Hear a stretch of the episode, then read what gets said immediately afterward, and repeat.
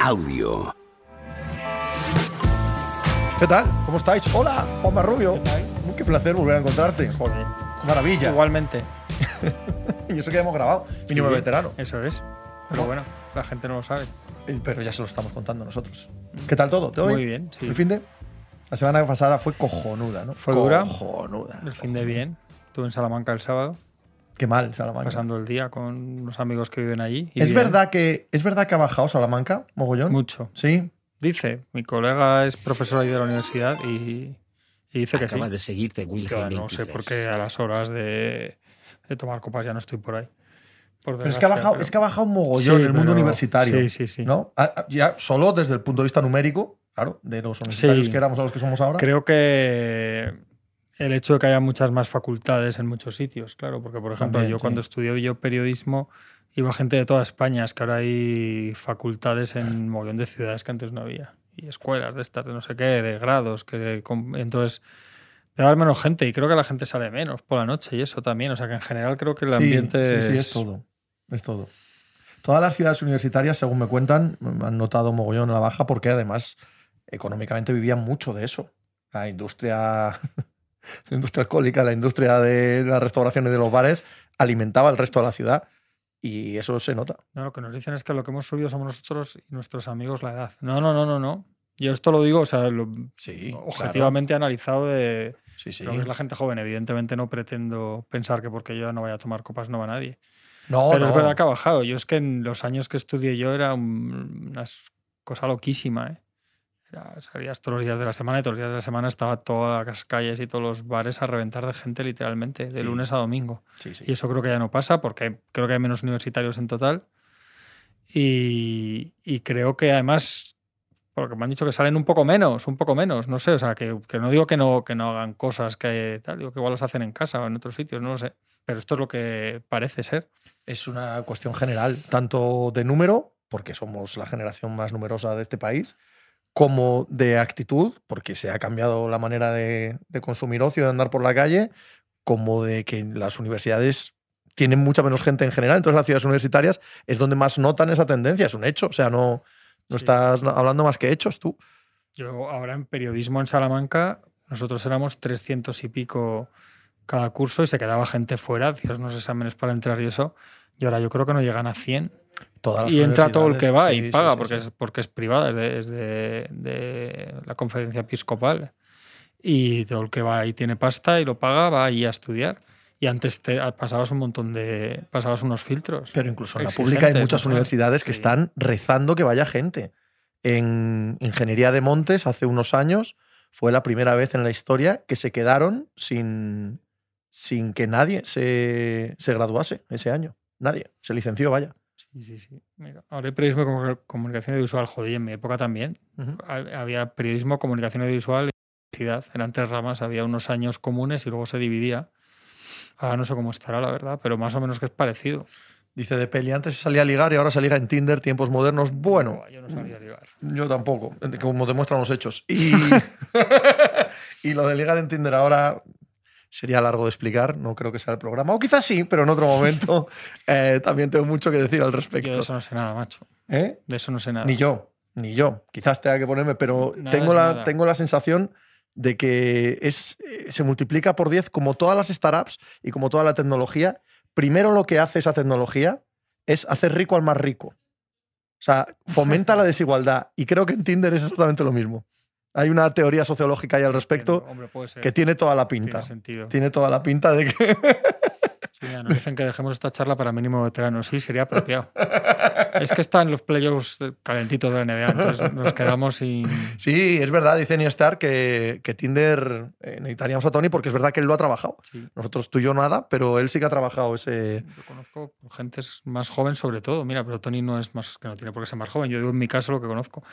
Es de nuestra edad y también, claro. Sí. faltaba. Es así. Pues. Enseñamos esto para hablar del sorteo que ya hablamos el jueves pasado. Eh, tenemos aquí tres camisetas y dos balones, una camiseta del Vasconia, otra del Valencia y otra del Barça, y dos balones, uno del Barça y otro del Vasconia, firmados por las plantillas de cada uno de los equipos y los sorteamos entre los que os suscribáis. Los que os vais suscribiendo esta semana, eh, haremos al final un sorteo y mira qué guapo, no las podréis lavar pero, o, o sea, podéis. No es Sí, recomendable, lo ¿vale? En este caso en concreto, pero si no, tú mira qué regalazo, tú, machachi.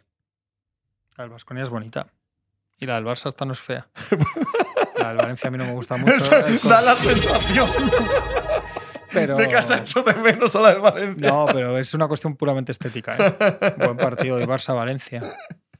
Manu Raj, a ti, Pepe, te veo más de cazar en el terreno, no en las redes. Esas virtudes tuyas son más explotables ahí, no hay duda. Cazar, cazar. Las escasísimas, escasísimas, escasísimas virtudes se ven más en, la, en las distancias cortas. Y tarde ya, ¿no? Una vez, una vez Y eh, tarde tuve, ya. una, tuve una anécdota verdaderamente bochornosa, que por lo tanto voy a hacer pública hoy y ahora, con una chica eh, que eh, estábamos hablando así en un bar a altas horas de la madrugada, efectivamente, y me dijo algo así como, eh, yo, yo no, o sea, está guay, lo estamos pasando bien y tal, pero yo no podría estar contigo porque no te veo eh, atractivo. Y yo le respondí algo del tipo, es que es normal porque lo que yo tengo atractivo es imposible que lo vea una chica como tú.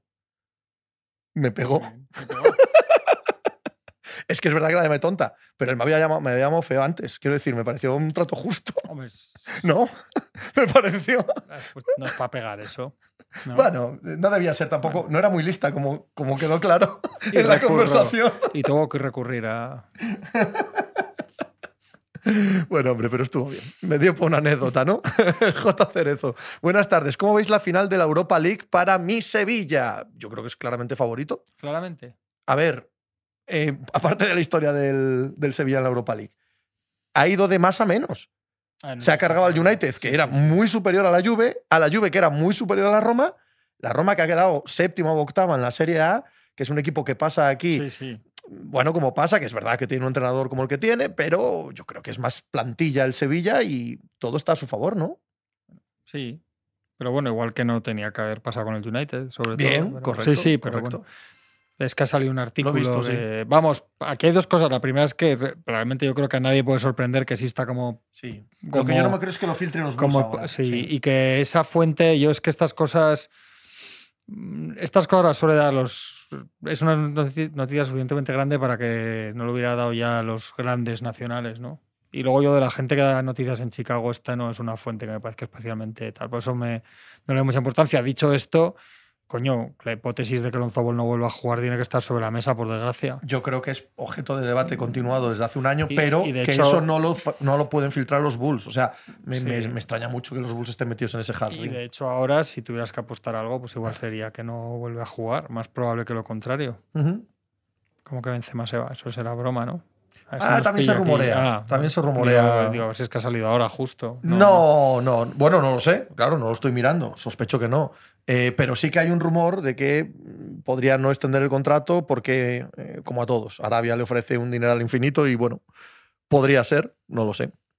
En el Madrid estas cosas pasan de un día para otro, ¿eh? Noticia de marca, dicen. Hostia, si lo acaban de dar, nos pilla sin. sin Yo no lo he mirado, yo no lo he mirado. Y otra cosa es que la noticia, o sea, habría que mirar Sí. si la noticia es se va o han contactado, sí, sí. ta, ta, ta. Pero haya que en el Madrid estas cosas pasan de un momento para otro. Lo de Casemiro, lo de Cristiano, lo de. Son cosas que, que- que pueden pasar. 200 millones ofrece Arabia, he leído 200 Sí, millones. pues sí, pero- entonces, entonces se va. Pero Podemos confirmar, Lo- lo- podemos confirmar que se va. ¿Ves? José Félix dice que Benzema está muy cerca de irse. Eso es diferente, ¿eh? Sí. Eso es diferente a que se va. ¿Vale? Voy a leer mientras, mientras eh, Juan va lee el- la web del marca. Eh, Iván Persi no ha dicho que se va, ha dicho que está pensándoselo. Nada, entre Eh, eso, sí. eso y, no, es noticia todavía entonces. No, no, no. Eh, tío Raimundo, está tardando en irse. ¿Cómo quemamos ídolos, eh? Oh, ¡Qué velocidad! que pase. ¡Qué barbaridad! Hace un año lo mejor de la historia. antes venga Haaland, antes lo, lo sacamos también a patadas. ¡Ah! ¡Ah! Y nos preguntaban si no sorteamos la camiseta de Rick White. Pues no. Pero porque no está aquí, si no la ¿No te, parece, sorteamos. ¿No te parece fantástica la situación en la que se encuentra Derrick White en este preciso momento?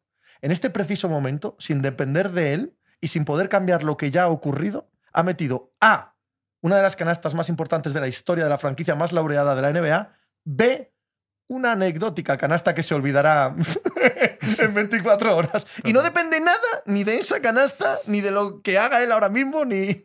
Totalmente. Sí, sí, sí. Si ganan el título, Es fascinante, no jodas. será, será legendaria. Eh, Martín Ruiz. Pepe, vos sos de boca. Digo porque a veces con delantera RIP se te vio con ropa del más grande. No, Martín Ruiz. Siempre digo que no tengo. Joder, que hachazos nos pega esto hoy. Eh, no tengo eh, capacidad ni conocimiento para ser de ningún equipo en Argentina. Creo que es profundo ser de un equipo en Argentina. Casi en todos los lados. tomas pero- demasiado en serio. para decir. no, pero, pero que significan cosas, ¿no?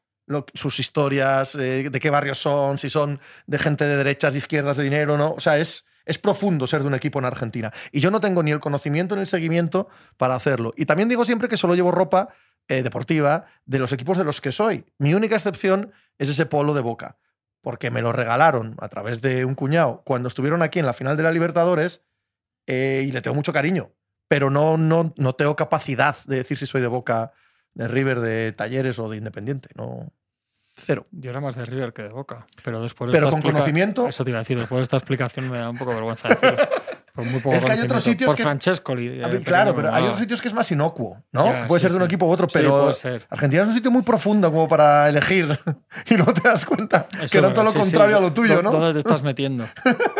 ¿Por qué se tira el triple smart? Pues porque le negaron la jugada a Tatum muy bien. Hostia, es buen tiro. Es buen tiro. Sí, no le- entra de casualidad. Y defienden muy bien la opción de Tatum. y- Claro. Y, y entonces, si no sale el plan A, pues el plan B. Y si no el C, y si no el palmeo de Rick White. Y cualquiera que hayáis estado en un equipo, no solo de baloncesto, pero casi cualquier cosa, estaréis de acuerdo conmigo, aunque estos sean mega profesionales y un nivel absolutamente disparatado con respecto a lo que hayamos hecho, el juego en sí mismo no es diferente, que la mayor parte de las veces, cuando llega la jugada final y se pide un tiempo muerto, o sea, lo único que quieres es que se ponga el balón en juego. O sea, la parte más Ya. difícil de todas es poner el balón en juego. Te enzoquetas que la jugada es para Tatum y te lo comes. Los Sí, cinco sí, segundos sí. y se acabó, ¿sabes? Entonces, solo ver que puedes dársela a un compañero ya es suficiente.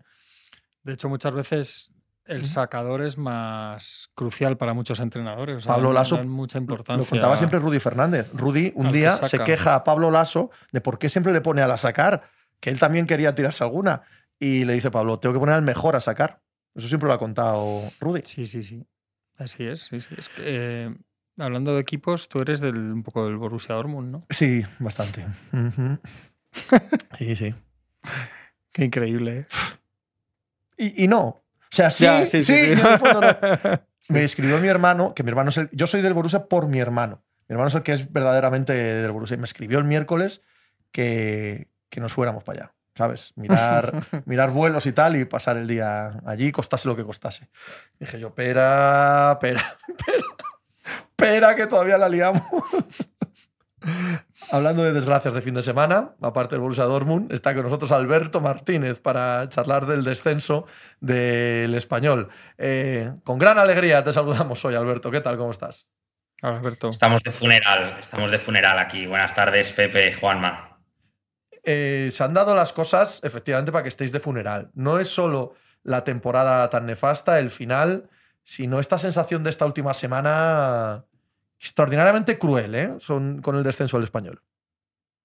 Sí, cruel, no sé si decir la palabra sospechosa, sin evidentemente ningún tipo de, de fundamento, ¿no? Pero al final, eh, tanto el arbitraje el día del Atlético, con ese gol inaudito que el VAR le concede a Griezmann, que era el 0-2, eh, cuando no hay ninguna toma en la que el balón entra claramente. Y con todo lo que pasó ayer, ¿no? Con ese gol anulado a César Montes, que hubiera supuesto el 1-3, un partido que con ese 1-3 estaría prácticamente finiquitado.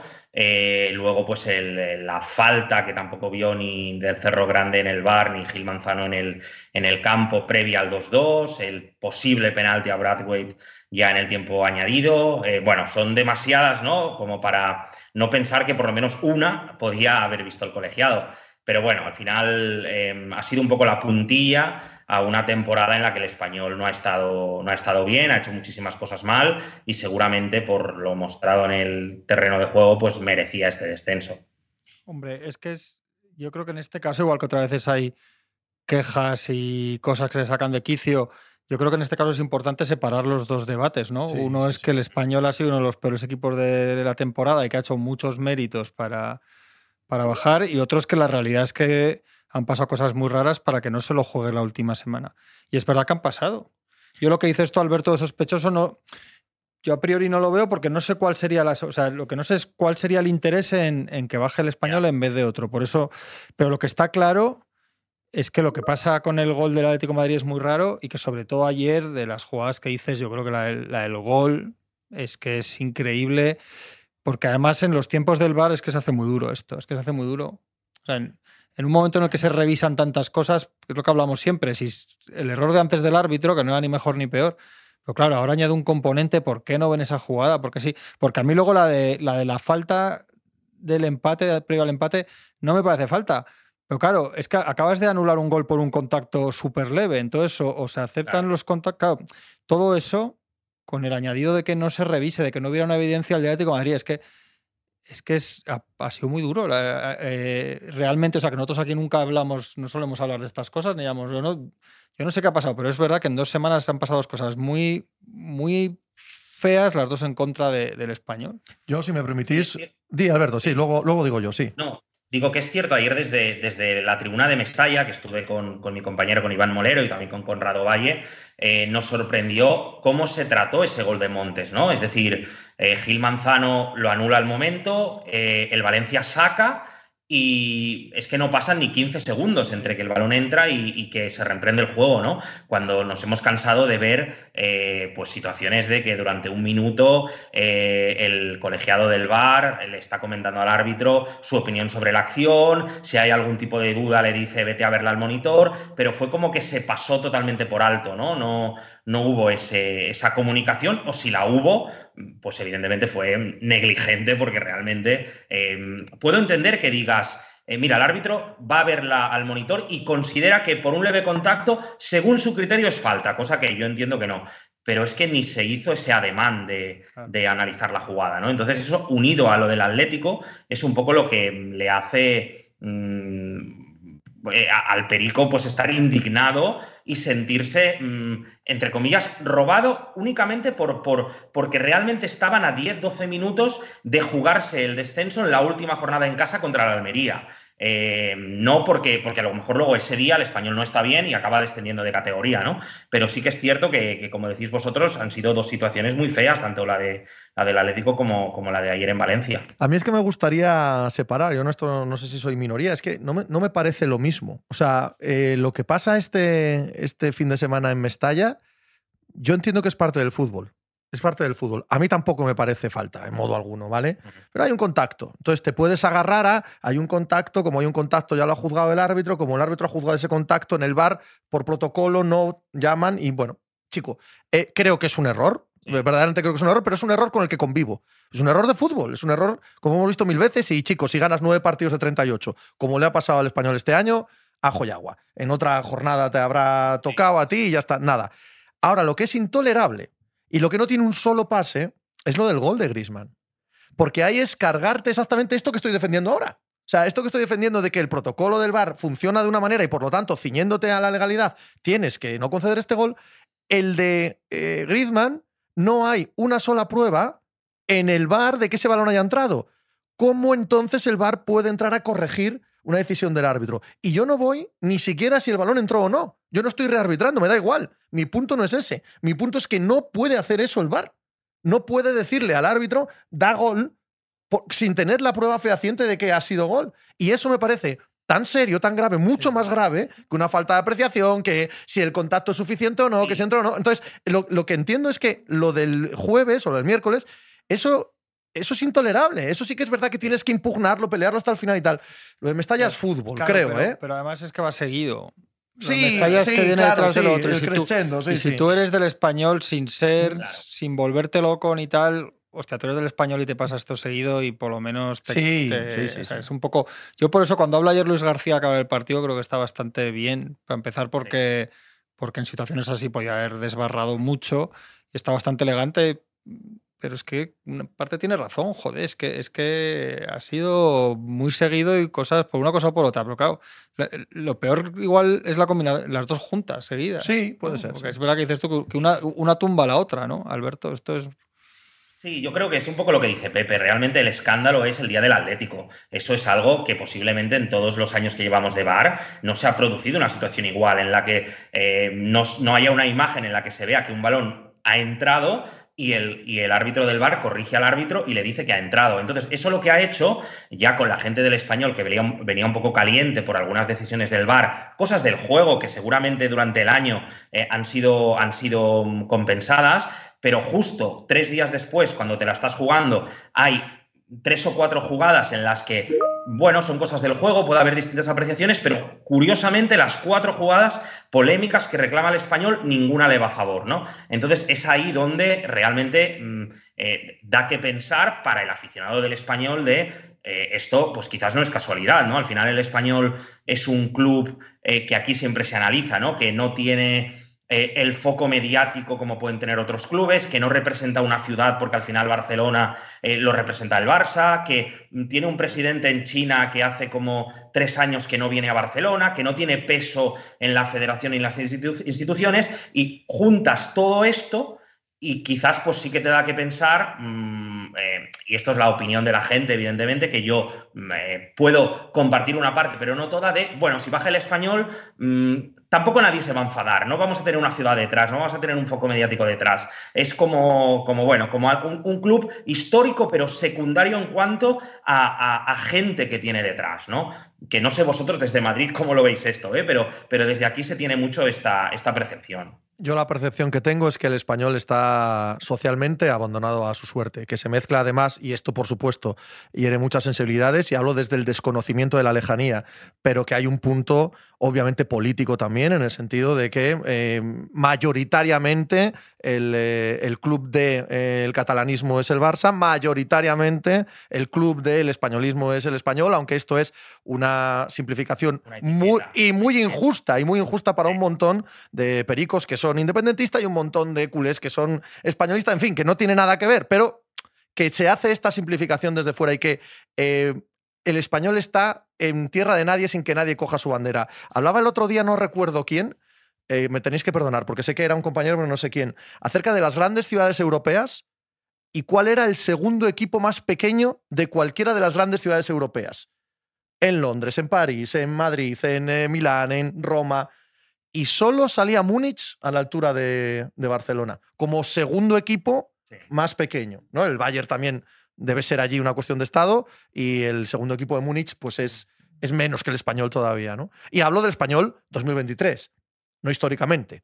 Quede claro, históricamente el español es un gigante de la Liga Española, no, del fútbol español, no hay ninguna duda de eso. Sí, digamos que ahora, ahora el, aficionado del español se siente en una vulnerabilidad muy, muy grande, no solo por este contexto que vive aquí en Barcelona, sino porque picas a la puerta y no hay nadie al otro lado.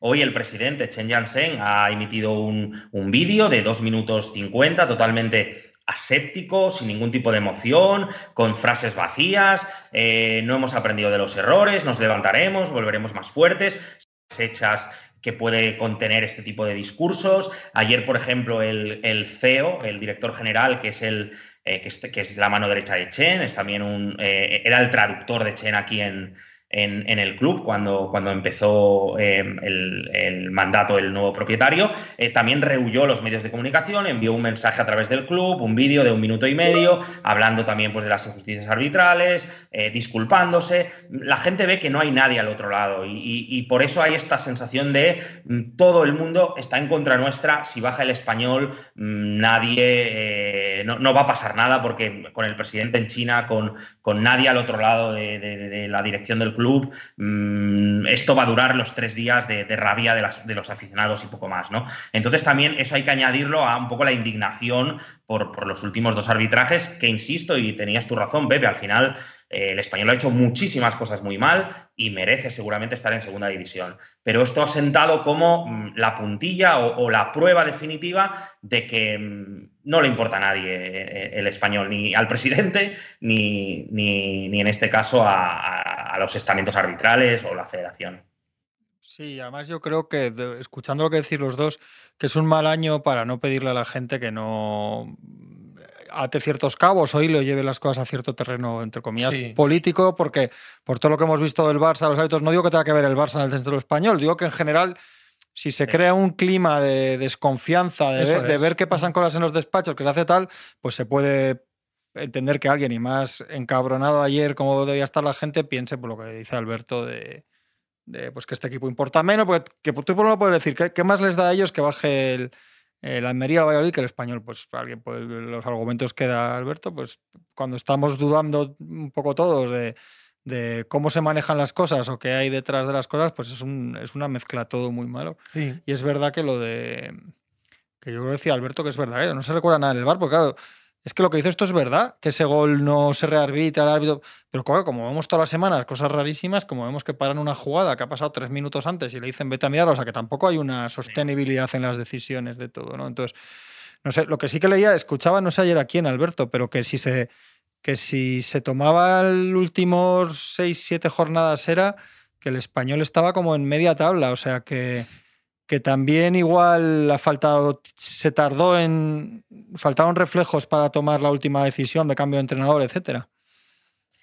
Sí, a ver, aquí, a ver, aquí es que todo apunta, más allá del presidente de Chen, de que él al final escoge a los profesionales que configuran eh, eh, la, dirección deportiva y la dirección general, aquí todo apunta al director deportivo. Primero por la configuración de la plantilla, con el caso de Raúl de Tomás el pasado verano, con los fichajes deficientes, una plantilla desequilibrada, y después con el, con el timing a la hora de cambiar eh, el entrenador.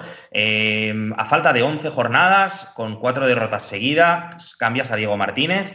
Eh, cuando el equipo no había evolucionado, cuando tú ya veías desde hace tiempo que, estabas enfrentado con Diego Martínez, que era muy crítico con los fichajes, que los jugadores em, em, no habían evolucionado, ni el equipo tampoco había evolucionado, que el mercado de invierno no sirvió para que el equipo mejorara y decides a falta de 11 jornadas fichar a Luis García que el equipo es cierto que ha mejorado, pero que Luis ha venido con una idea de juego en la que ha necesitado tiempo para que el español pudiera más o menos funcionar. Eh, ¿En qué se ha traducido? En que en los últimos cuatro partidos de Diego y los primeros de Luis, el español sumó un punto de 24.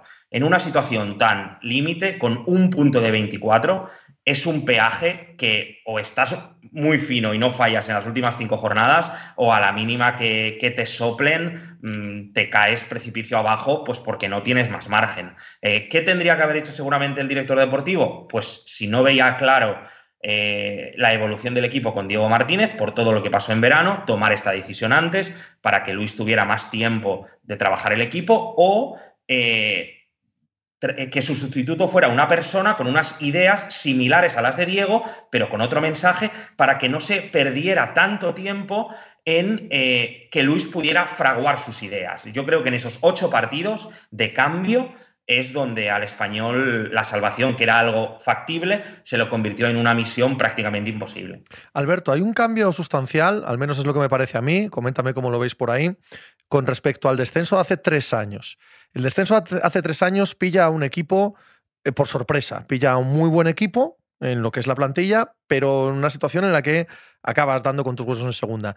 Apenas cambia en la plantilla aquella temporada y los que por desgracia tenemos que seguir la segunda división todas las temporadas, ya nos parecía que el, que el español era una cosa ajena a la división, o sea, que iba a arrasar. Luego no acaba arrasando porque el Mallorca hace un temporadón, pero también Mallorca y Español suben directos porque es que de verdad que era de otra galaxia que el equipo en segunda, ¿no? Porque apenas vendió jugadores, porque, en fin, lo que, lo que todos conocemos. Este año, por todo lo que estabas comentando antes, la sensación de abandono, la sensación de que da igual, que ya es un segundo descenso en tres años, en cuatro años, en cuatro temporadas, eh, no sé por qué me pinta bastante peor, ¿eh? Me pinta bastante menos optimista de cara al año que viene. Sí, es el miedo ¿no? que, tiene aquí la gente. De hecho, el miedo no era al descenso, sino el miedo era al futuro, que vendría después del descenso. ¿no? Eh, como bien comentas, aquella temporada del descenso eh, se juntan dos, dos condicionantes que ayudan al español a subir rápidamente. El primero, la, la ayuda, el seguro de la liga, que a nivel económico pues eh, pudiste mantener una masa salarial muy elevada y después que estábamos en plena pandemia y eso también lo que hizo fue que el mercado estuviera mucho más parado y que pudieras retener a la mayoría de jugadores con talento, ¿no? Con Darder, en Barba, RDT, Puado, eh, Diego López en la portería, David López, es que tenías un equipo que, como bien has dicho, ya todo el mundo daba por eso que el español iba a subir y así fue. ¿Qué va a suceder el año que viene? Pues lo primero, que no vas a tener una masa salarial tan elevada eh, y lo segundo, que hay muchos jugadores que no quieren pasar una segunda temporada en segunda división y otros jugadores, eh, ya sea pues Brian Oliván, ya sea José Lu, eh, ya sea Brett Wade, em, ya sea Denis Suárez que acaba cesión, Vinicius que acaba cesión, eh, que tienen un mercado y que van a priorizar no jugar en segunda división. Por lo tanto, vas a tener que cambiar la mitad de la plantilla como mínimo. Y por otro lado, ¿quién va a ser el director deportivo? Eh, porque el principal problema que ha tenido el español estos últimos años es que su configuración de, la plantilla no ha sido la, adecuada para la categoría y por eso mm, no solo se vivió el descenso, sino que el año pasado te salvaste a falta de cuatro o cinco jornadas y este año has vuelto a segunda división. Sí, supongo que la semana que viene el partido que queda, que se ha convertido de lo que iba a ser en teoría una final en un vía crucis para acabar la temporada con el equipo descendido, no sé si va a haber, hombre, supongo que habrá presión ambiental con el tema, habrá protestas por lo que ha pasado, pero supongo que también subirá mucho las revoluciones con, con Chen. ¿Habrá, ¿Tú crees que habrá mucha mucho revuelo contra el, bueno, el palco, por decir la expresión clásica. Sí, sí, sí. contra el palco metafórico. Correcto, es una protesta virtual, ¿no? Eh, desde Barcelona hasta Guangzhou, que es donde, donde está Chen. Eh, sí, ya estos últimos partidos ya, está, ya están habiendo cánticos, especialmente de, de, la, de la grada Canito, eh, se unen otras partes del estadio. De momento no hay nada preparado, mm, no está trascendiendo, pero seguro que durante la semana, a través de los colectivos, por ejemplo, hoy tanto la Federación Catalana de Peñas del Español como la Asociación de Pequeños y Medianos Accionistas, pues han pedido que Chen venda al club, que haya que se depuren responsabilidades, que haya un cambio muy grande en la entidad, va a haber una protesta seguro. Eh, lo que pasa que, como bien dices, mm, ¿contra quién? ¿no? Sí, contra el palco, contra el CEO, pero al final es, es, Chen el que toma las decisiones, él vive a 10.000 kilómetros, se especulaba con que podía podía venir en este mes de junio a, intentar escoger y conocer en persona al nuevo director deportivo, intentar poner un poco de orden, intentar eh, hacer una rueda de prensa, dar explicaciones, pero bueno, eh, tampoco está confirmado, una cosa son las intenciones y otra cosa finalmente es lo que suceda, ¿no? Así que sí que se va a ver un ambiente pues muy caldeado, con mucha protesta, pero poco más pueden hacer los aficionados eh, en esta situación en la que está el español. ¿Rumores de venta por parte de Chen? Bueno, desde hace años ya que Chen quiere vender el club. De hecho, el año pasado hubo dos compradores, eh, eh, de, tanto de México como de Estados Unidos, que llegaron a un acuerdo con el, con el propietario. Lo que pasa que en el último momento Chen pidió, pidió algo más de dinero, porque él lo que tiene claro es que no quiere perder ningún euro eh, de, lo que, de lo que puso y finalmente se echaron para atrás. ahora con el club en segunda, pues mucho más difícil, porque vas a tener que vender, eh, si quieres vender, pues vas a tener que rebajar eh, esos 200, 220 millones de euros, que es lo que él pide. Y claro, mm, en segunda división, con un presupuesto mucho más bajo, eh, esa, esa, oferta no te va a llegar. Es decir, o bajas tú las pretensiones o hasta que no te vuelvas a estabilizar en primera, va a ser muy difícil que puedas vender el club. Alberto, pues un placer enorme que nos hayas explicado cómo está la situación en el segundo descendido este año. Por cierto, decía antes Juanma que en las últimas jornadas estaba en mitad de tabla. El Elche, desde que ha descendido matemáticamente, estaría sexto. En, estaría sexto en la liga, cuidado, ¿eh? Lo que son a veces eh, las, dinámicas, las, cabezas, las psicologías de grupo. Una, cosa brutal. Sí, la psicología sobre todo. Total, total. Sin presión, liberado. Eh, y hay equipos que dan, dan, lo mejor de sí. Es cierto que el año que el español bajó muy pronto, hace dos años, eh, realmente una vez bajó, luego tampoco ganó nada. ¿eh? No, no, correcto, correcto. En ese caso no, no, le sirvió al español ni eso. Un abrazo, Alberto. Un abrazo a vosotros. Qué jodido esto. Caso muy complicado. Yo me da la sensación, es imposible saberlo, ¿eh? Sin, Primero porque nadie se conoce el futuro y vete tú a saber lo que sucede la temporada que viene. Eh, y tampoco sabemos qué va a pasar en, el verano. Pero me da la sensación de que el español, este segundo descenso en cuatro años, le saca de accidente y le mete en rutina. Y la rutina en segunda división para los equipos grandes y yo me persigno porque lo conozco y en Zaragoza lo conocen y en La Coruña lo conocen y, en fin, es, es un infierno. ¿eh? O asciendes el primer año con las ayudas al descenso que te dan por televisión. Si no asciendes ese primer año, Lo tienes muy complicado. Totalmente. Y, y que este modelo no funciona. Estos propietarios, igual que pasa muy- muchas cosas de las que dice Alberto, son las mismas que dice Conrado. La diferencia entre uno y otro puede estar en el, en el gol anulado de ayer, casi que sea uno u otro el que baje. O sea que el Valencia se va a salvar, salvo cosas raras, pero vamos, anda ahí rondando, ¿no? Si no y no funciona, no funciona este En sistema. España, o, en España o no. lo haces de otra manera bien y tienes una estructura, pones a gente de verdad. O sea, hay algo, no, no, no está funcionando esto. El Elche también está en manos de capital extranjero. Eh, en, en el segundo hay un montón de ellos. Sí, sí. Un montón de ellos. Y más va a haber cada vez. Sí, pero, pero efectivamente no funcionan. En España funciona más de momento, ¿eh? No que luego, funciona. luego todo será. Pero funciona mu- mucho más para los equipos medios el modelo que estamos viendo en, en- en San Sebastián y en Villarreal. Sí, sí, sí, ¿No? total, totalmente. Eh, son todo gente de la casa, gente que. luego esto, sí que esto que decía Alberto, de no estar en las instituciones, no estar en las cosas, en las reuniones de la liga, donde haya que estar, no tener la, igual ni el interés, ni el de hacer una llamada por teléfono al de turno, Ni no estar sé, integrado. protestar, no estar decir, oye, ¿qué está integrado, pasando? claro, no sé, no estás algo, en sí, ninguna pues asamblea, poco, no, sí, sí. no, no quiero decir, o sea, no, no, no- no, no, no sonamos que- conspiranoicos, no, no, ¿vale? No, no, no, si yo, si nunca hemos. no, si- pero que todo suma. Sí, que- sí, que- pero que es eso verdad que es. no, que no están ahí, no sé. El Celta, hay varios comentarios del Celta, pero el Celta es increíble. El Celta, el. Celta tiene, o sea, tiene que Además- ganar el Barça. Además, todos, porque todos los años hay uno, bueno, no todos, pero Sí. hay uno muchos años que se mete, que se mete, que se mete y. Joder. Pero la- ¿cuántos, ¿cuántos partidos ha perdido el Celta? El Celta estaba sí, salvado pues, hace dos meses. El dato ayer también, sí, sí. Bueno, est- estaba nueve puntos por encima de 10 jornadas del final. Ujú. Y ha sacado, bueno, no sé si eran, es que no lo quiero decir mal, creo que seis, una victoria y tres empates de, no sé si de 10 partidos o de, tre- de 11. Y la victoria con el Elche y en el descuento, creo, un punto de 18, sí, pero aparte ya viene de más atrás. Es terrible.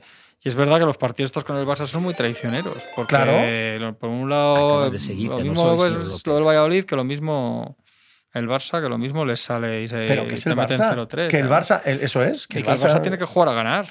O sea, que luego no lo haga, porque es verdad que. Pero eso estamos en lo de siempre. El individuo, o sea, el club, el club puede darle igual el partido. Que tampoco es verdad, porque hay una imagen y tal. Pero el individuo, o sea, tú eres eh, Lewandowski o Gaby y te ponen a jugar en Balaídos y tú no te estás jugando la liga, pero el balón cae en tus pies. ¿Por qué no vas a querer pegarle un zapatazo a la escuadra? Anda Pero- que no hay equipos que no se juegan nada que ganan Sí, partidos. pero es verdad que colectivamente y que a veces se dice, ¿no? Que no les gusta a estos equipos a- jugar estos partidos y descender a nadie ni nada, pero bueno. También decían ayer, ayer leí una teoría muy demasiado enrevesada del ascenso a segunda. Sí, yo también la conozco, pero- porque el Celta B está. Sí, le puede tocar al Barça B. Eso ¿no? es. Pero- Y para ascender al segunda y eso a sí que no creo que Dembélé salga a jugar pensando en... ¿Eh? Pones a Araujo y A a Dembélé dice- dices, "O- ojo, que el, el filial se puede quitar al Celta de Vigo B en una ronda de hombre. Imagínate, no. Pero sí que es verdad que es que al final tendrían que jugar a ganar El Barça. O sea, quiero decir que si gana no está mal. Pero- porque alguien baja, quiero decir, si dices, no, es que no les gusta ascender, bueno, pues si, te, si no, no digo te dejas ganar, si no juegas al 100%, pues alguien va a bajar, ¿no? Por ese partido. O sea, Dicho esto, el que lo tiene, el que lo tiene fatal es el Valladolid. ¿eh? sí. sí. Porque la dinámica del Valladolid también. Que además, también es- pareció un momento que mira, salía justo, un poco, antes, ¿no? de, justo antes de, de la derrota contra el Valencia en Mestalla, parecía que el Valladolid lo tenía Sí, hecho. sí, sí, y la derrota en Mestalla viene después de una primera parte en la que el Valencia es nulo. Nulo, pero nulo por completo. Y el Valladolid hace lo que quiere con ese partido. Hace una cantada descomunal, así, ¿no? el portero del, del Valladolid, pero descomunal, ¿te acuerdas? Sí, sí, que la deja sí, pasar. Sí, sí, sí, me acuerdo ese partido. Y es cuando se hunde el Valladolid. A partir de entonces.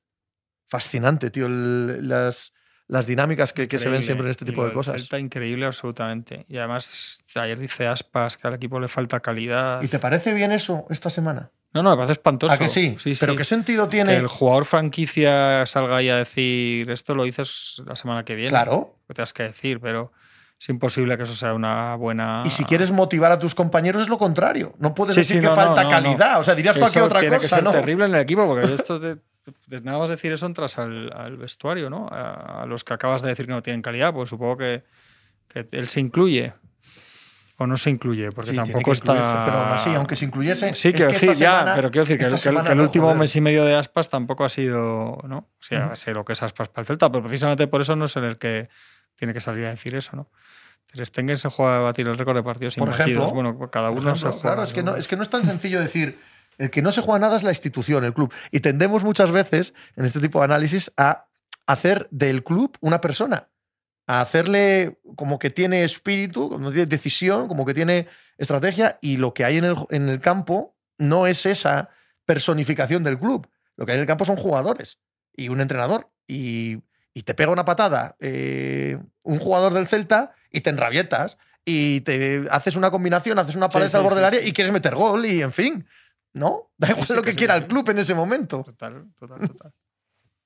Lleva toda la temporada así, es un equipo con mandíbula de cristal. En diferencia de goles solo nos gana el Elche, creo. Igualmente dependemos de ganar en Zorrilla. Todos dependen de sí mismos. Sí, es verdad. En la situación actual todos los equipos dependen de sí mismos para salvar la categoría. Yo estaría muy incómodo si fuese el Valladolid. Estaría muy, muy incómodo. Es Hombre, muy claro. mal rival el Getafe para ir a ganarle. Es, por cierto, eh, Bordalás. Coge al Getafe de manera kamikaze. No tenía nada que ganar y mucho que perder.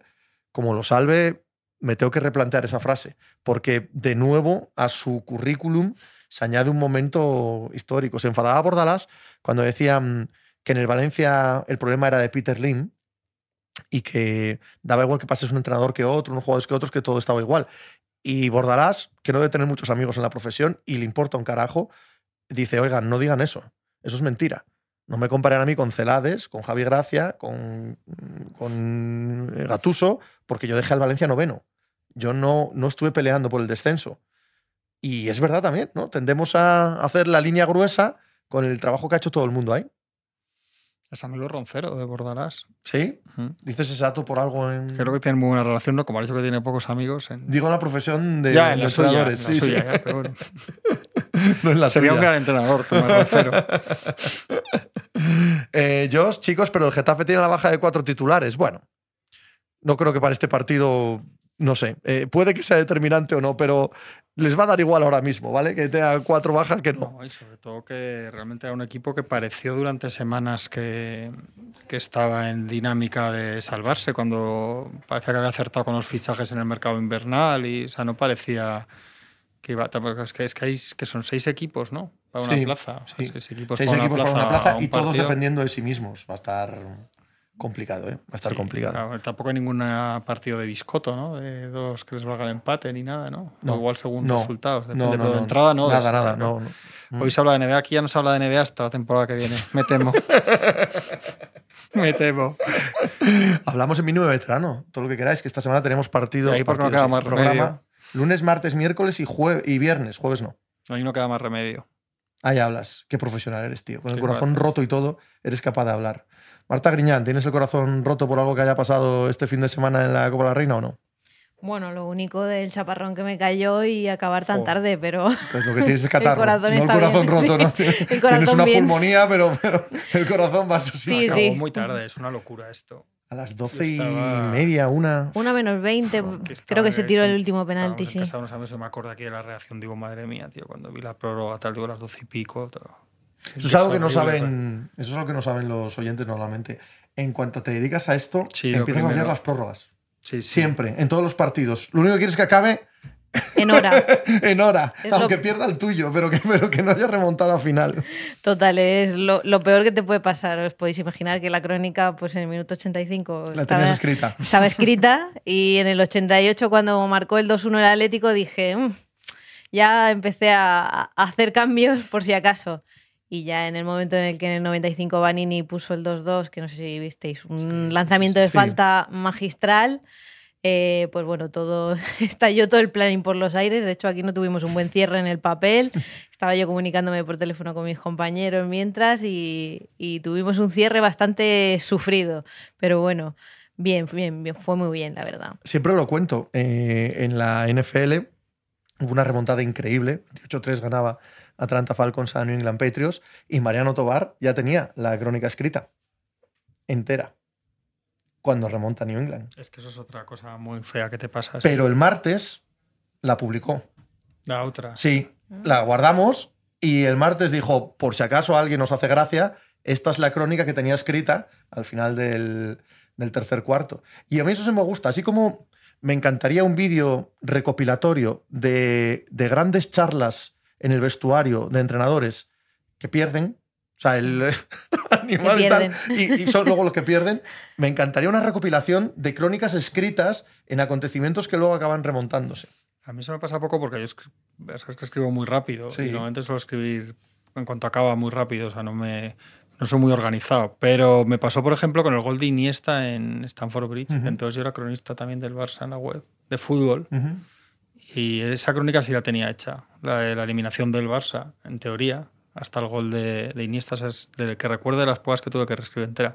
En todo caso, no sé por qué se pone un partido a las 10 de la noche de esto. O sea, yo lo pensaba, un partido además. Este partido, ¿no? Que tenía además una connotación de que vas muy a buscar a la gente en un partido muy. Yo decía, Sí. joder.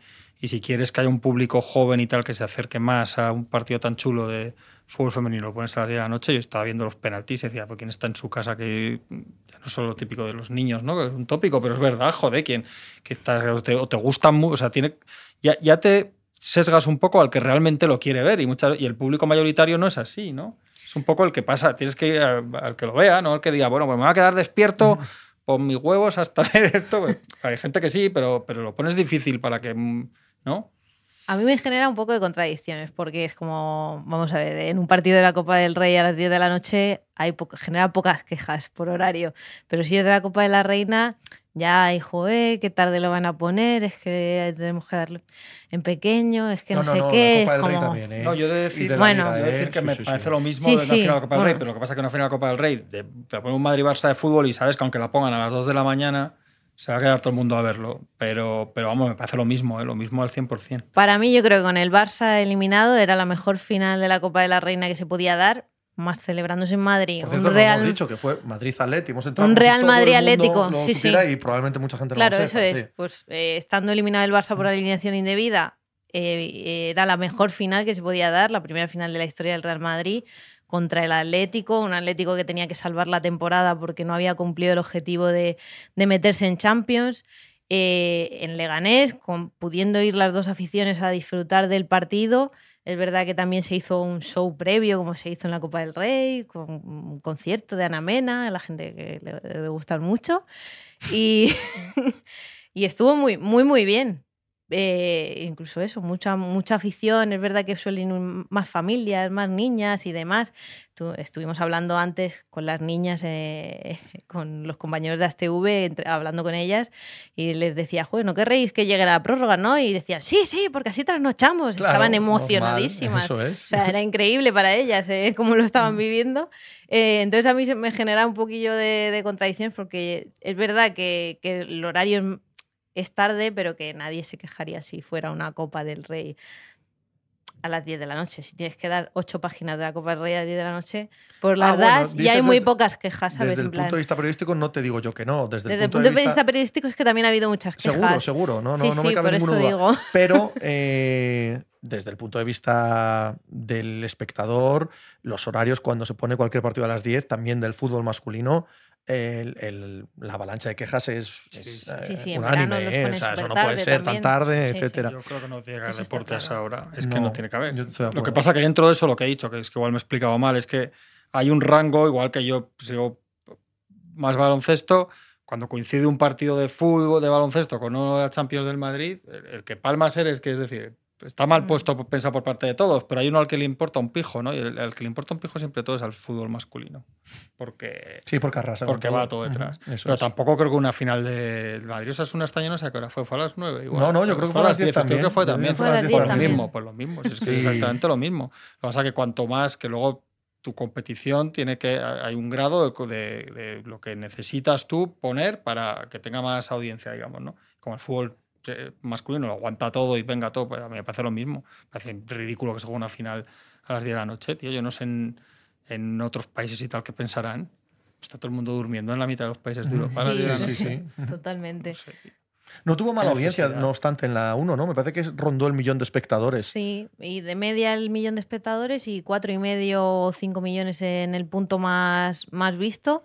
Eh, la crónica también en nuestra web funcionó súper bien, la verdad que tanto por, hombre, es que el Real Madrid Atlético ya de por sí es un, un aliciente, Claro, un partido que vender muy bien. La forma en la que gana el Atlético, que es brutal, eh, la verdad que funcionó muy, muy bien a nivel de repercusión eh, y de visitas y demás. O sea que yo creo que, que ha sido un éxito como final de Copa de, de la Reina, sin reina, pero, pero bueno, eso es habitual. No parece ser la reina española una, una persona a la que le, le guste mucho el deporte, no tiene pinta. No, no, No de, tiene de pinta, que baloncesto, si no me equivoco, no tampoco va. O sea que no, no es cosa de. No es cosa solo del fútbol, En sino lo que el deporte deportivo. no. En lo deportivo, eh, ¿qué supone para el Atlético de Madrid y qué supone para el Real Madrid para uno ganar esta Copa de la Reina y para el otro perderla? Pues para el Real Madrid yo creo que es una decepción bastante, bastante grande, porque en estos tres años de historia era la primera vez que, se presentaba a una Final Four con opciones de título y es que era el gran favorito por todos, los cuatro entrenadores que, que participaban en esta Final Four, que empezó con Alama y Athletic de Bilbao también, eh, señalaban al Real Madrid como gran favorito por la temporada que había hecho. Era la opción de levantar un título con, creo que eran 1060 días de, de historia, que es un, récord de precocidad. El vestuario llevaba mucho tiempo conjurado para ganar esta copa sin el Barça. O sea, es que es como por fin, ¿no? Se abría el horizonte sin el Barcelona. Entonces fue un golpe muy, muy duro. Y además que es que la forma de perderla, una final así, para terminar la temporada, es que te amarga. O sea, el Real Madrid ha hecho una muy buena temporada, muy, muy buena temporada, con récord de puntos, récord de goles marcados, mm, la temporada en la que menos han encajado, pero Acaba esto lo emborrona lo emborrona un poquito porque la forma en la que han perdido el título en los últimos minutos dejó muy, muy, mal, muy mal pozo y un poquito de mala imagen. Entonces, bueno, ahora yo creo que todo el mundo está, toda la afición del Real Madrid estará pendiente de que venga algún nombre que vuelva a ilusionar, porque es verdad que ni Caroline Wade estuvo al nivel el otro día, mérito del Atleti, que le hizo un marcaje muy, muy bueno a la estrella del Real Madrid. Entonces, ahora es una forma de acabar la temporada que les, les afectará. Pa- y seguramente. para Atlético al revés, ¿no? Para Atlético al Es revés. cambiar esa inercia que llevaba este Es año. sí.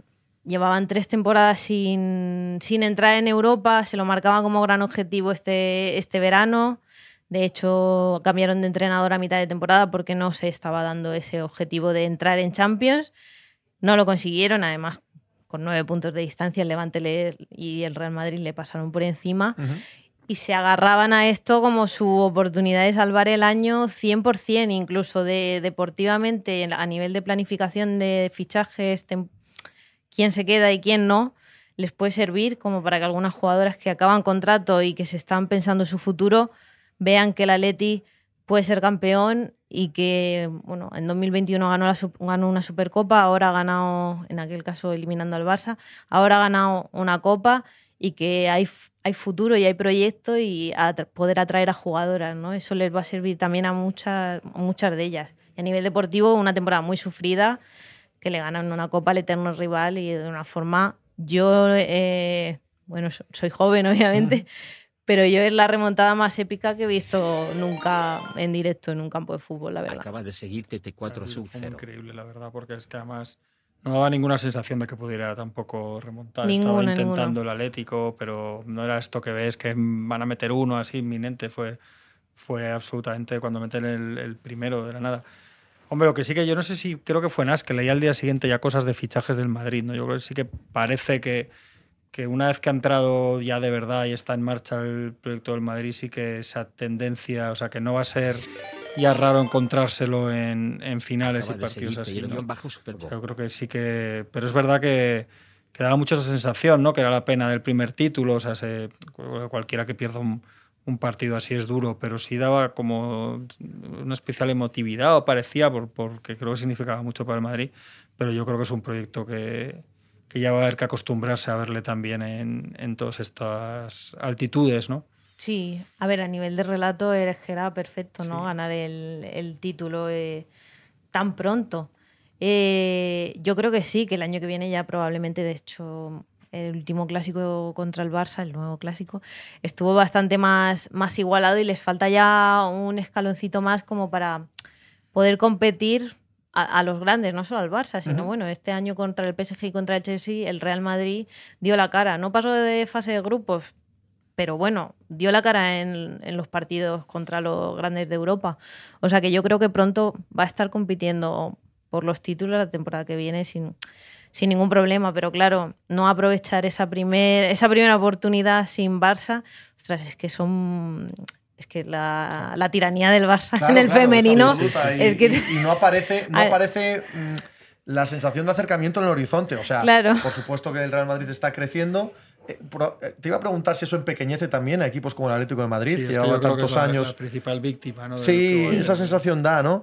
Eh, pero esto no hace que la cercanía al Barça parezca Eso en el es. horizonte. Es Sigue que- estando muy lejos. sigue estando muy lejos y a nivel de, de eso, pues que es que de los últimos, las últimas cuatro temporadas solo no han ganado este título por alineación indebida y la anterior Supercopa que ganó el Atlético es que lo, es que lo ganan todo y de una forma en la que arrasa. Pero es verdad que a nivel de liga, de nuestra liga, el Madrid, ya- el Real Madrid ya este año, que no se enfaden los del Madrid CFF, ya ha goleado en la mayoría de sus partidos, los gana con solvencia, o sea, ya se va notando también como que su nivel en la Liga Española ya es, es un escalón superior a, al Atleti incluso. O sea, vamos, los dos los derbis contra el Atleti han estado igualados, pero re- por regularidad y por rendimiento está un, un escalón ya por encima. Y lo que decía, eh, lo que decía Juanma, Acaba de seguir también, ¿no? Da la sensación de que proyecto estabilizado y en crecimiento constante, ¿no? Que esa, esa superioridad con el resto de la Liga Española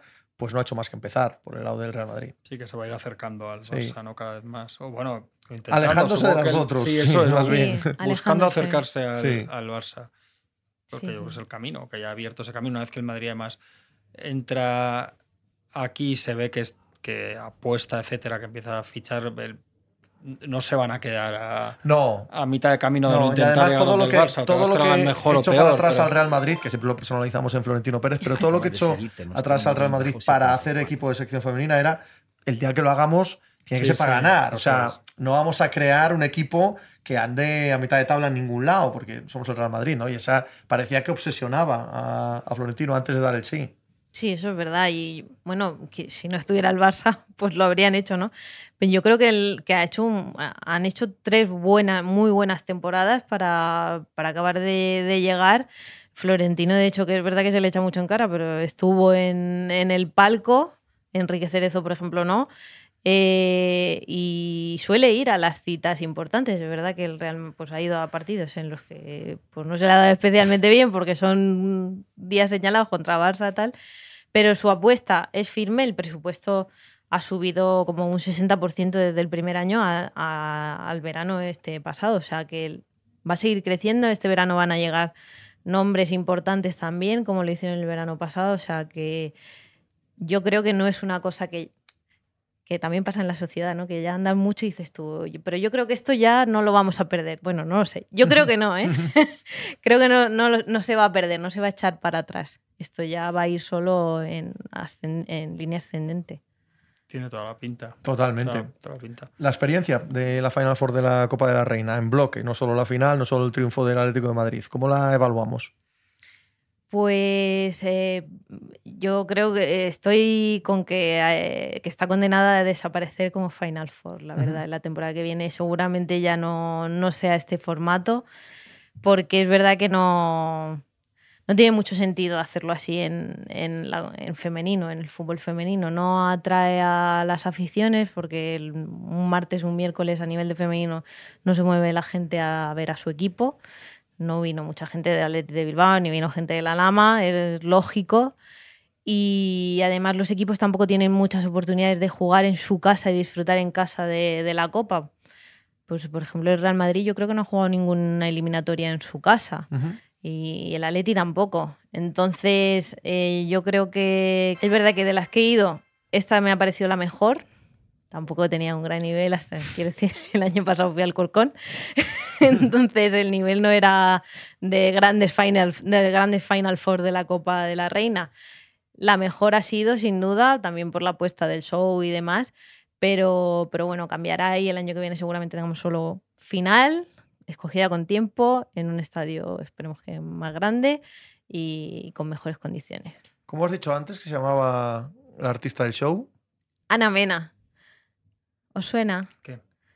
¿Tú sabes algo? Pero- Pero ni lo más remoto. remotamente. Cero. O sea, es Ana Mena. Es que antes cuando lo he dicho Ana que era Mena. como un nombre entero de un grupo. Ana Mena. Ana O sea, es una chica que se llama Ana Mena. Ana no son Mena. cuatro barbudos de, Vigo. No se llaman Ana Mena ni nada. No. que parezca, ¿no? Es Ni una chica, sí, sí. ¿Qué hace?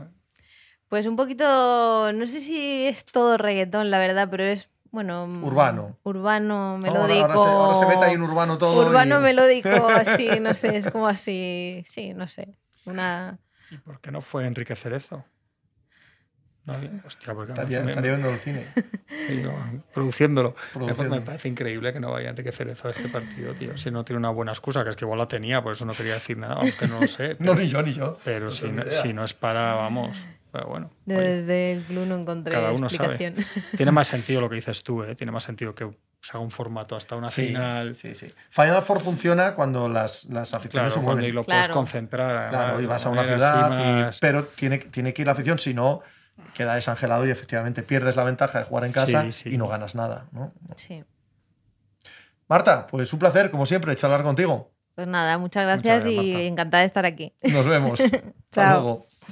Ana Mena, macho. Ana Mena, urbano. Urbano melódico. Todo es urbano. Ha dicho Griñán que urbano melódico, pues urbano melódico. Luego lo cuento en casa, a ver qué dicen mis hijos de Ana Mena. Igual me lo ponen en el coche y yo no me doy cuenta. Pero si la ponemos todo el rato en el coche, vete tú a saber. No tengo ni idea. Alfredo Gómez, 8,4 y nadie más mentirosos. ¿Qué dice? 8 con 4, ¿qué? De 8,4? Pues está bien. Yo la firmo. Yo la cojo. Ya solo quiero eso vale sobresaliente. No, no, yo la cojo. Urbano y melódico. Yo la cojo Todo es totalmente. urbano, tío. Eh, No es bastante conocida. Puede Ah. ser. Pues la camiseta del Madrid no, no valió el otro día en la final de la No, Copa del claro, Rey. claro, claro. Y mira que pesaba, porque estaban empapadas. eh, pesó más la camiseta del Atleti. Mira que el fútbol le debía una Copa de la Reina. Hawkins a Ravens, Bills o Chiefs. En los Ravens ya no tiene cabida, yo creo. tenemos una, tenemos una vida de Habéis pasado en 15 días de no tener cuerpo receptores a que no tenga cabida Vamos de Andre. Hopkins. A ver si va a cortar a los. va a frenar a los jóvenes. Esto no lo queremos. Mixelo, creo que es Bills o Chiefs, creo. Y me da que es Chiefs. Le explicaba yo el otro día a Juanma a través del WhatsApp mi teoría de que se va a ir a Chiefs, va a hacer unos numeracos del copón y el año que viene en la agencia libre va a estafar a los Jets. No, era, era más o menos Es el ciclo de la vida. la conclusión que habíamos sacado. A mí me encantaría eh, que viniese a, a Bills Ya mía, por lo Ravens, que sea. eh, Era por, broma lo que dije por lo que sea. Traspaso a los jóvenes rápidamente. no tengo mucho. No sé cuánto le queda, pero no ha sido nunca de Andre Hopkins un jugador extraordinario solo por su velocidad. ¿eh? O sea, hacía Sí. muchas otras cosas. Entonces, aunque haya perdido un punto de velocidad, a mí me parece que. A mí me parece un tipo que tienes que. Si lo tienes a tiro, tienes que hacerlo. Además, como no hay espacio salarial ahora mismo en la NFL, nadie puede pagarle. ¿Le puedes convencer de alguna otra manera? ¿Sabes? Lo que sí que es verdad es que él no parece torpe y va a acabar La- en Chips. Va a acabar en Chips. La perspectiva que estén chips es tenebrosa para el resto de la FC. Eh, Little Chino, ¿quién es vuestro comentarista favorito de NBA?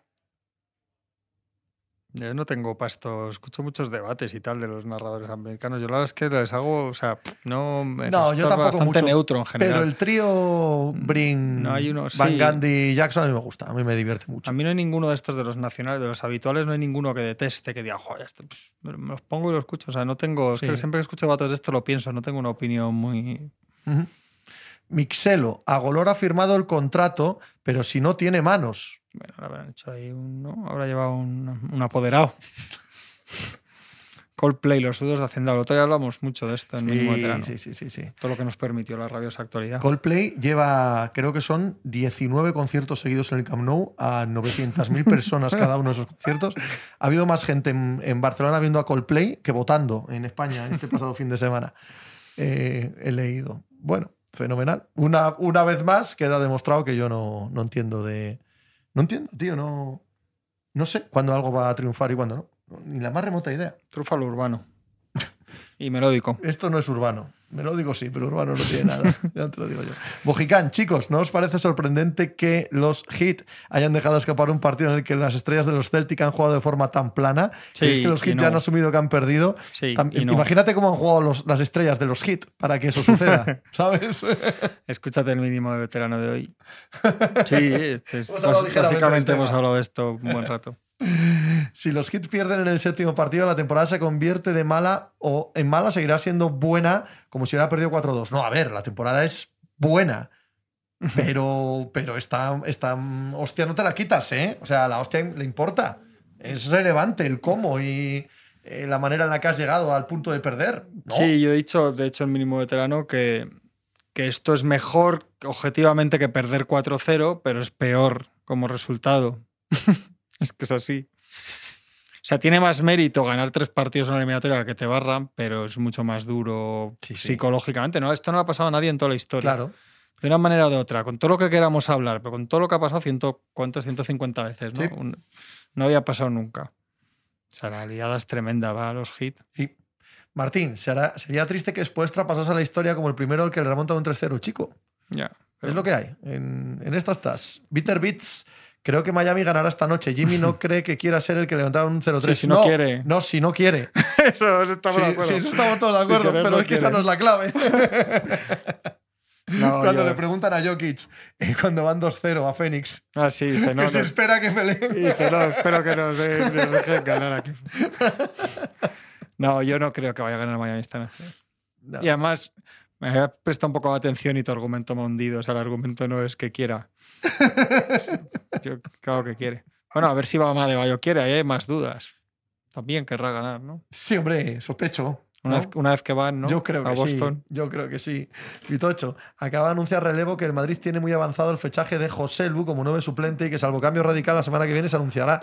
All right. Bueno. Sí, nada. Para sustituir el. Pero el suplente de que de Benzema. No, porque sí se va a ir. O sea, ¿qué va a ser? Kane Joselu.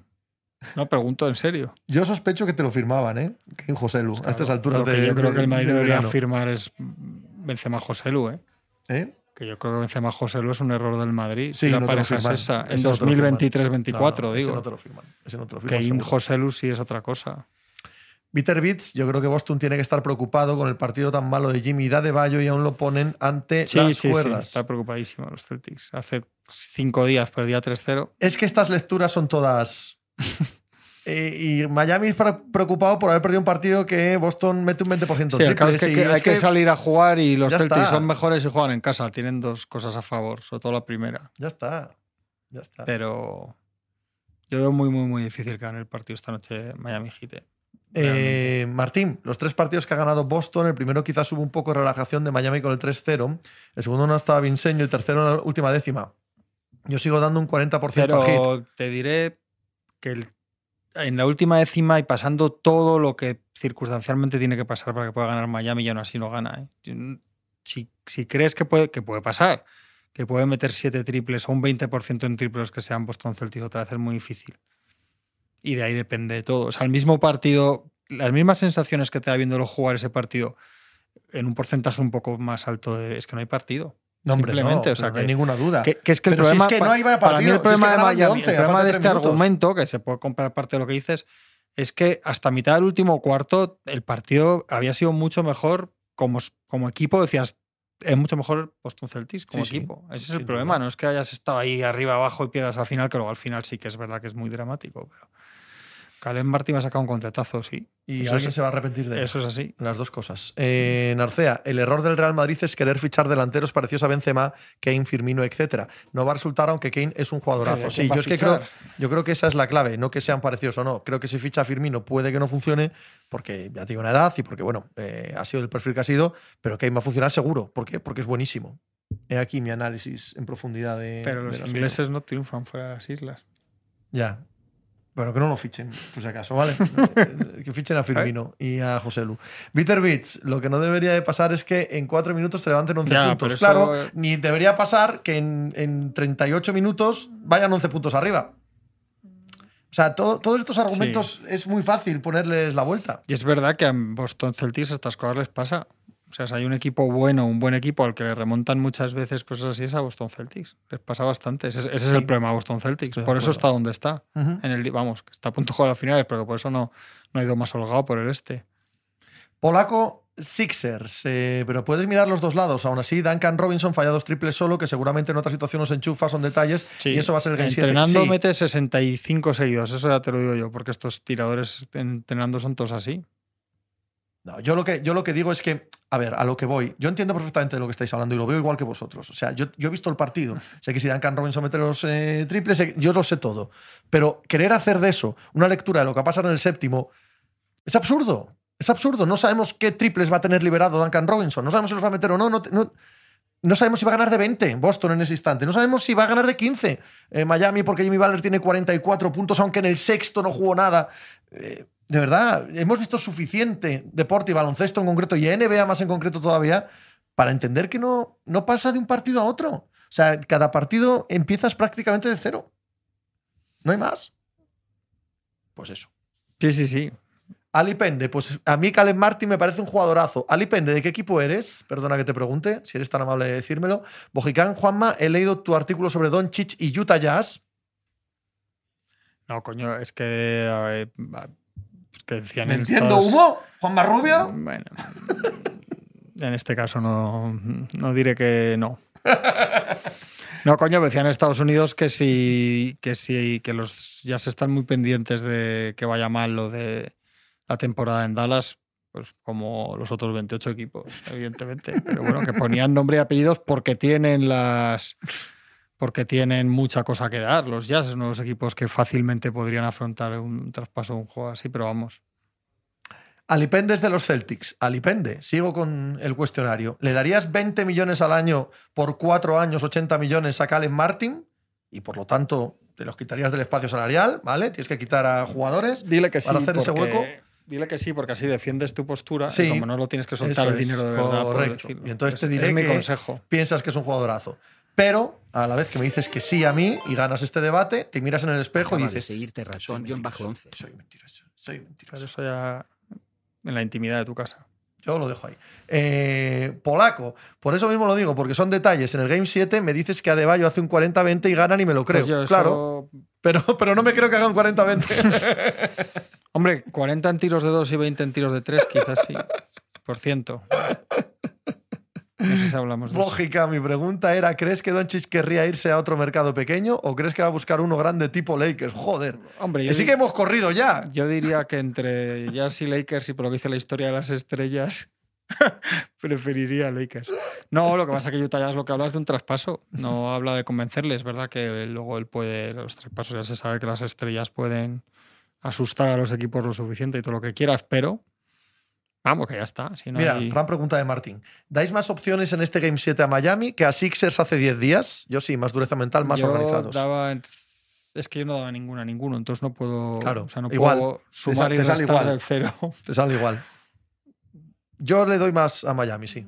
Yo le doy más a Miami. Dentro de lo dentro de que doy un cero a ambos, entiendo que, que un cero con asterisco a Miami, porque es verdad que dentro de lo que cabe tienen un- otra cosa de entrenador y de raza y de, y de condición de equipo para pelear, pero, pero vamos. Bitter Beach, estoy de acuerdo en que todos esos argumentos son subjetivos y que cada uno se agarra a lo que quiere, puede, si es que no hay más. no hay más. Si es que a estas alturas de la película no hay más, ¿no? Eh, pero vamos, Sixers es una banda con el MVP más lamentable en décadas. Y mira el nombre, quiero decir. Parece que habla un poco el, el miedo de Polaco Sixers. No te gustó el final de temporada. el destrozo emocional que le ha hecho en Vidnarcea. ¿Por qué sale Guardiola echándose las manos a la cabeza y una voz diciendo no sé qué? Porque alguien se habrá suscrito o porque alguien habrá dado a eh, seguir el canal. A los que os suscribáis, que sepáis que tengamos un sorteo. Tenemos aquí camisetas de del Vasconia, del Valencia y del Barça de baloncesto. También un balón del Barça y un balón del Vasconia firmado por todos los integrantes de la plantilla. Así que si os suscribís, el jueves hay sorteo entre todos vosotros para estos regalazos que tenemos hoy aquí en el diario AS. De tu Sogor, sugiero no hacer preguntas a Juanma si están los Celtics por medio. No, no, no, yo contesto con, de la mejor manera que puedo. Polaco, ya tienes MVP, ahora que cierra el salir, coño. Quieren traspasar hacia. Polaco. ¿te, ¿te gusta Envido o no? Porque no nos está quedando... Acaba de seguirte. ¿Qué opinas de su temporada? ¿Qué opinas de su serie De contra los. Celtics? Que no nos... No sé, diría que no te gustó mucho, pero no tampoco me, me jugaría dinero. Narcea, hostia puta, y tiene que salir Guardiola. Pues antes era peor. Salía Roncero bailando, salía Roncero, Mourinho. Sí, hemos tenido a Muri- también hemos tenido a Mourinho, o sea, tenemos... Sí, sí. Todo, Tenemos como ves mainstream. No, aquí no andamos con, no andamos con tonterías.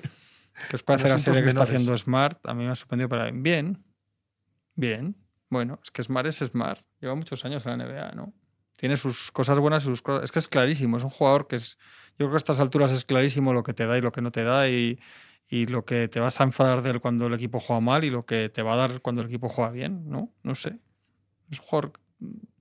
A mí me parece un jugador que le viene muy bien a estos Celtics, Sí, pero porque no pagaría claro. No, para que estuviera sí, en mi sí, equipo. Mira, Rocío, ¿Ves? bailando, ¿ves? ¿Viste? Eh, no me sorprende en No, mira, exceso. cuando hace al final. No me sorprende en ¿Qué, exceso. qué gol sería? eh? Es que igual era el. igual El era 4-0 al 6-0 Levante, al. Cádiz y estaba mirando lo mismo. o sea, es terrible. Yo lo pienso todo el rato. Eso me, me- me- me- me aterra este pensamiento. Las diferentes caras de Roncero, ¿eh? Porque lo escuchas en Carrusel Deportivo de la serie y, ojito, cuidado, ¿eh? Como tomándose un- Sí, sí. el té de las 5 de analizando el Y partido. luego aquí se pone a bailar. Ya ves. Doncic anda subiendo escaleras al sprint. El vídeo de Doncic ent- entrenando ha sustituido al de Ben Simmons tirando triples. Lo cual Eso agradecemos ¿eh? todos. Sí, sí. Pero vamos, ese con Bacon, subiendo esas mismas escaleras. Yo creo que ya lo hace de broma. Sube todos los años las mismas escaleras sí, y yo sí. creo que él es consciente del el chiste recurrente de redes. Pero mira, Tony lo compró un poco, ¿eh? ¿Sí? Tony entró ahí un poco al trapo, sí, ahí en No Twitter. jodas. puso Easy ese, puso como Easy, en plan, a ver si este es el año. Qué a tío, a veintitantos de mayo, comprando entrenamientos de ¿Cómo Luca? Doncic. Pero ese, ese- él tiene ahí esa cosa todavía, ¿no? No ha perdido un punto ahí de inocencia, que está muy bien. El Loreto, Pepe, ¿qué te ha jodido más, lo del Borussia o la posibilidad de tener que ir a una mesa electoral las primeras vacaciones? La, la B. La B, estoy, estoy absolutamente aterrorizado.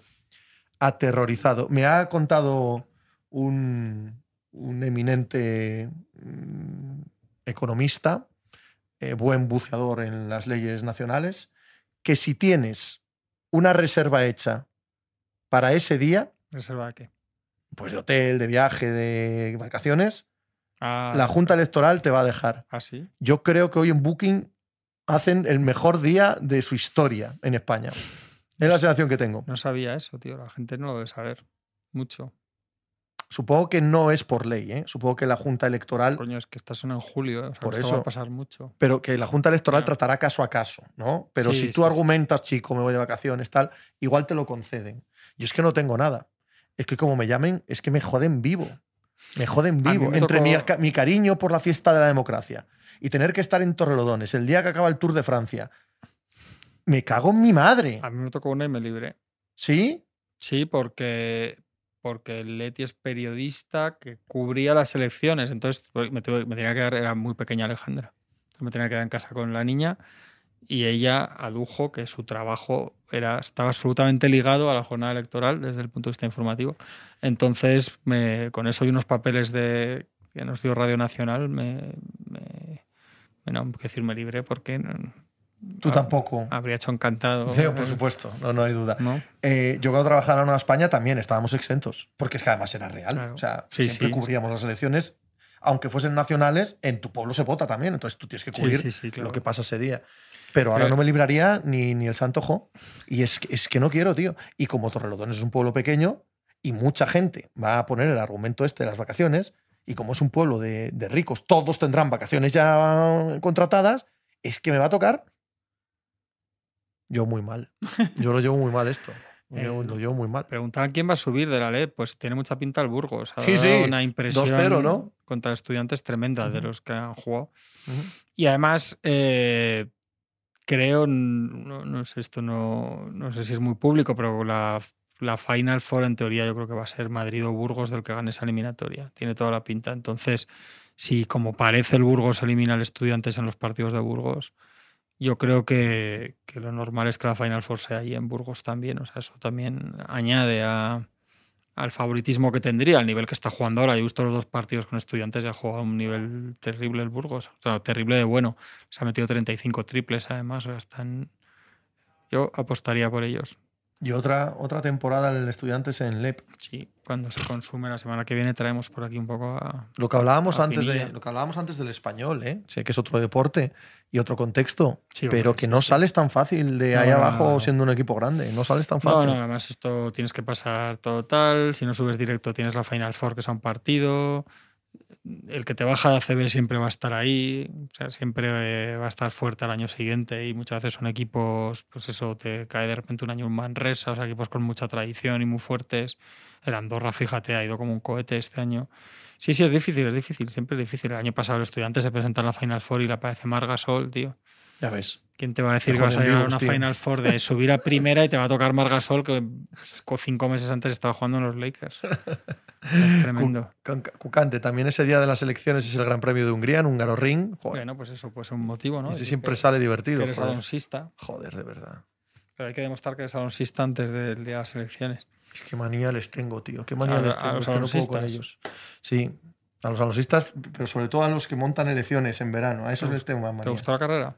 Ayer fue buenísima. Sí, ¿no? Me pareció buenísima. Para, para ser Mónaco, que no puede Sí, ser sí, otra cosa, o sea, no hay ninguna posibilidad de que pase. Claro, además parecía que iba a pasar otro rato más, aunque luego hay cosas que aunque no pasaron del todo, pero todo el rato parecía, ¿no? Estaba ahí. O sea, pasaron cosas, pero encima había todavía más que podían. Nah, y la cagada de, de Aston Martin Alonso le da una vida tremenda, tremenda al final de carrera y estuvo genial, me, me gustó mucho.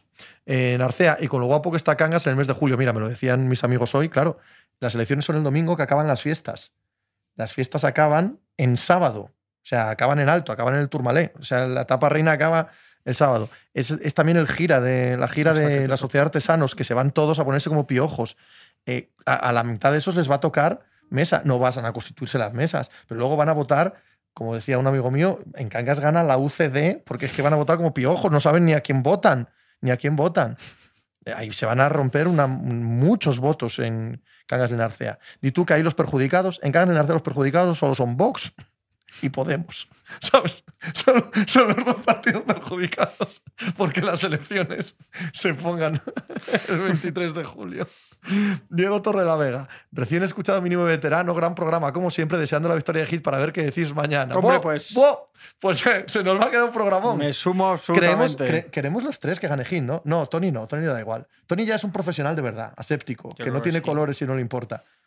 Pero tú y yo no. yo tú y yo somos una mierda, que- bufandera. Que gane el mejor. Yo no. No, Yo quiero que gane Miami. Yo, quiero en concreto que pierda el mejor en este caso.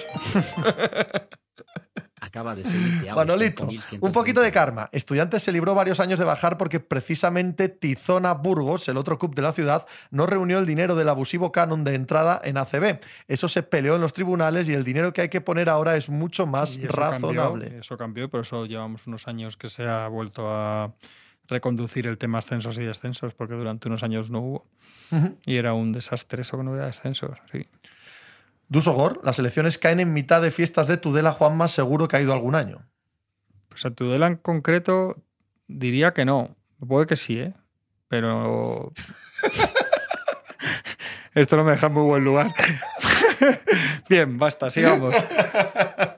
Hay algo por ahí de Anthony Davis que no he visto. Que si Eh. la eliminatoria de playoffs eh, empañaba, no sé, algo así. Si la última eliminatoria empañaba los playoffs de Anthony Davis o algo así, no. No sé, es que a mí no me pareció. O sea, coño, cualquiera dirá que hizo una eliminatoria horrible. Hizo, una eliminatoria- hizo un muy mal último partido, sobre todo, ¿no? El cuarto, mal. Bueno, a ver, Pero no, no es que la- le el primer partido es tremendo, hace 40-10, no, no supera a Jokic, si alguien tenía duda, o sea, no lo controla como hace tres años, pero Jokic no es el mismo jugador hace tres años, Anthony Davis tampoco, y los Lakers no tienen el mismo sistema defensivo entonces tampoco, no sé. Diego Torrelavega. Pepe, qué bien se come en tu tierra. Menudo fin de Luanco, Oviedo, Gijón y Lastres. He cogido un par de kilos seguro, hombre. Entonces no has comido mucho. has venido ligerito, ligerito. Narcea, veo votaciones de doblete y llamadas a la Guardia Civil en Cangas. Igual voy ese fin de para allá. Claro, tío, vamos a la Magdalena. Hombre, esto va a Narcea. pasar en muchos sitios de España, ¿no? Son Sí, fechas de... Coño, son fechas de fiestas. Son fechas complicadas. Sí, muy difíciles. Muy difíciles. No, esto no ha estado bien. Encima, tío, en Madrid es que vamos a estar a 62 grados centígrados. O sea, van a caer todos los goterones de sudor sobre las, las honrosas papeletas de la Sobre fiesta la de la fiesta de la democracia. ¿sabes? De, de- para elegir a nuestros próceres y representantes. Pues muy épico. Me cago en la madre que me parió. Un Julich, historión. ya ves, lo de las mesas no sé, pero un 15 de julio no va a ir a votar ni Dios. Sí, sí va a ir la gente. Sí, sí. La gente. Al final sois unos viciosos de esto del voto. Como os creéis que vale para algo, vais y, votáis todos. Entonces, pasáis pipa. Alipende, de mesa en un colegio de Córdoba a 45 grados, Córdoba. Ponte a votar en Córdoba a las 23 de. Tenían que hacer como, como en el Mundial y tal, no sé qué. En, de, yo creo que hacemos la línea Maginot en Benavente y de ahí para el sur solo se puede votar de entre, entre 6 de la mañana y 8 y luego ya de noche, ¿sabes? Que no se pueda votar de día, que solo se vote de madrugada. ¿No? Esté un poco más fresco. Puede ser. No sé. En Loreto, Pedrito no ha sopesado que no va a haber ni un solo joven ese día con ganas de ir a votar y evidentemente los jóvenes usan el voto por correo. Bueno, estamos Sí, de broma. los jóvenes. Sí, pero estamos de broma. Ya veréis como más o menos el porcentaje de votación Sí, es el mismo sí, que siempre. ¿no? Bojicán, Juanma, si los Lakers ceden ante LeBron y fichan a Irving, ¿te haces de los Kings? No. Pero no me gustaría, no quiero que lo fichen porque no quiero que esté en mi equipo, porque una vez que está en tu equipo, luego es jodido no animarle. Es así. Hay que animarle, hombre. Pero no, no quiero, no quiero que lo fichen, pero insisto una cosa que me estoy aburriendo de decir, que no es solamente que me caiga muy mal y me parezca un espanto de personaje y un tío que ha sido tóxico en todos los equipos que ha estado, desde que se suelta un poco de Lebrón. Es que aparte deportivamente, este- yo está porque alguien me demuestre que el último Kairi que hemos visto es una es la octava maravilla, joder, que es que lo ponen al lado de Luka Doncic y Juan, no me acuerdo del dato, pero era como 4-13 en partidos juntos o algo así. O sea, que, no, que tampoco es que está, no sé, que está un poco Está un poco sobrevalorado ahora mismo deportivamente Kyrie Irving. Pero mucho, ¿No crees? mucho. Y solo porque yo soy el primero que digo que tiene un talento de los mayores que he visto en toda mi vida, histórico, como anotador, y es maravilloso las cosas que hace. Y todos los días hace tres cosas que las ves y flipas y las tienes que ver repetidas porque no sabes por dónde se ha pasado el balón. Pero el último Kyrie Irving está un poco sobrevalorado como superestrella de un equipo. ¿no? Hace años que sus resultados numéricos, estadísticos, no se corresponden con el juego del equipo. Él Claro. puede meter 35 puntos y que su Sí, equipo pierda. Él puede no jugar y que su equipo gane. Él- o sea, no hay una relación, una Y correspondencia. que hay muchas semanas que no hacen los tres partidos que juega los tres 32 puntos con un 60% en tiros, ¿eh? que, es- que flojea bastante. O sea, flojea en, en sus estándares, yo creo. ¿eh? Leonez, hija, tenéis que entrevistar a Jordi antes de que coja a los Raptors, Jordi Fernández. Sí. Yo no creo que vaya a ser de este año, No. pero no está lejos. No, pero está rondándola. Sí, está rondándole, claramente. Un buen tipo, yo tengo buena relación con él, es muy buena gente. O sea que sí que le entrevistaremos, sí, claro que sí. Día para aquí, para la pica, para que nos explique cómo es el cómo es el proceso. O si no, mira, un programa especial de mínimo veterano en verano de cómo es el proceso de entrevistas y porque eso es de Europa se entiende mal. Cómo, Ya. cómo es la rutina, ¿no? Pues que, que apunte machicado. Sí, yo creo, ¿no? Que ¿No solo ha parece? pa- ha aparecido por ahí una vez para decir que, que es cumpleaños de Austin Reeves. ¿Qué dices? Le cantamos cumpleaños feliz a Austin No, la Reeves, pregunta ¿eh? es si es el cumpleaños de Austin Reeves, ¿qué hacemos aquí trabajando? Deberíamos estar de fiesta. Fiesta nacional, ¿no? Pasa, hombre, siéntate, sin miedo, al ver. Ya veo yo que se nos ha caído Marco. Así a ojo, cuando veo al ver entrar por esta puerta. Es que creo que eh, se le ha retrasado el vuelo de vuelta, creo. ¿eh? Pero ¿dónde estás eh, leyendo tú? Si estás aquí conmigo, te lo pasan Yo es lo último que sabía antes de ¿Eh? Información, pero no puedo decir mi fuente, soy periodista. Periodismo. Pero podías habérmelo dicho a mí, que estamos copresentando Es- el programa. es- eso tiene razón. Hola, Albert, ¿cómo Que- estás? Buenas tardes. Entonces se ha retrasado el Ay, vuelo de Marco. Eso parece, eso me han dicho, pero puede que entre. ¿eh? No es 100% seguro que no vaya a estar aquí Albert Sancho culpable, ¿eh? lo he señalado ya como culpable por Milwaukee Bucks. y acepto la culpa, la verdad. Milwaukee Sí, Bucks. ha sido todo. No hice la culpa. llamada a tiempo. Eh, Baden-Holzer estuvo perdido y así le ha ido a él y así me ha ido a mí también. Se quitaron de en medio en el este y esto así estamos ahora. Le dicen a Albert, por favor, no, si tiene cascos. Te ha Sí, escuchado, aquí. te ha escuchado. No hace falta telepatía, hay tecnología. Así va bien. Mira, qué guapo. Eh, Albert Sancho, ¿qué tal? ¿Cómo estás? Y vamos Muy a hablar bien. del Giro de Italia. En vez de tener a Marco González, enviado especial y gente que conoce y que está sobre el terreno, pues tenemos a Albert. No he estado en Italia, he estado en mi pueblo. Muy- bien. Sí, que os también vale. tiene buenas cuestas. Sí, la verdad es que sí, está bien. Tenemos ahí montaña, tenemos mar, tenemos de todo. ¿Por qué se habéis metido tanto con el Giro? Porque ha sido una mierda. Porque Vale. lo merece. Un poco como los Bucks, para hacer la Ese es, analogía. ese es el análisis. Sí. El giro son los Bucks. Pues ahí os dejo. Ahí os, tiro la, os tiro la caña. ¿Cómo le explicamos a gente como Juan Marrubio que ha sido una mierda el, el Giro de Italia este año? Yo creo que es fácil de explicar así a bote pronto, viendo un poco eh, todo lo que ha ido ocurriendo, también de partida. A ver, yo creo que de partida el error, no sé si es un error, porque a lo mejor era una necesidad, es hacer un recorrido a medida de, un ciclista, en este caso era Benepul, y desde el, caso, desde el momento en el que este ciclista se cae, ya pierde un poco el sentido, todo lo que tenías en tu mente. Y eso es, eso es un poco lo que ha pasado al final. eh, el Giro había planificado eh, su recorrido para que Evenepoel consiguiera minutadas en las contrarrelojes, que se tuviera que después defender en, en la montaña. Esto no ha sido así porque Benepul cae por, por COVID y Roglic, bueno, al final ha tenido su cosa eh, el giro por la emoción del último día, pero que yo creo, no sé qué pensará Pepe, que no es ni mucho menos suficiente como para que nos quite todo lo que hemos pasado las dos semanas anteriores. Bueno, las dos semanas no, las dos semanas y seis días o cinco días anteriores. Todo lo contrario, creo que es eh, pernicioso. El hecho de que el último día sea muy divertido, muy entretenido, dramático y nos acordemos para siempre, perpetúa el sistema. Es, es, es, peor para nosotros todavía como espectadores que esa crono haya sido divertida. ¿Por qué? Porque ya pasó en la Plans de Belfields, en el Tour de Francia, ahora pasa en el Giro de Italia. ¿Qué es lo que va a pensar cualquier organizador a partir de ahora? Pon una crono potente, eh, cronoescalada el sábado, que te tiene a la gente entretenida hablando de esto. Pero eso significa tres semanas en las que no ocurre nada. ¿Por qué? Porque toda la carrera está paralizada hasta llegar a esa etapa. Y en cuanto a lo que decías de Benepool, tan, tan, tan a los pies de los corredores están las organizaciones es decir, tú para que, Benepul vaya a correr el Giro de Italia tienes que darle dos millones de euros. Eso para empezar. Y luego encima hacerle un recorrido a medida. Eh, hombre, no me jodas, con perdón, quiero decir, no, no tú, el Giro de Italia. Eh, eres el Giro de Italia. Venga, Benepul como si no viene, eh, allá él, ¿no?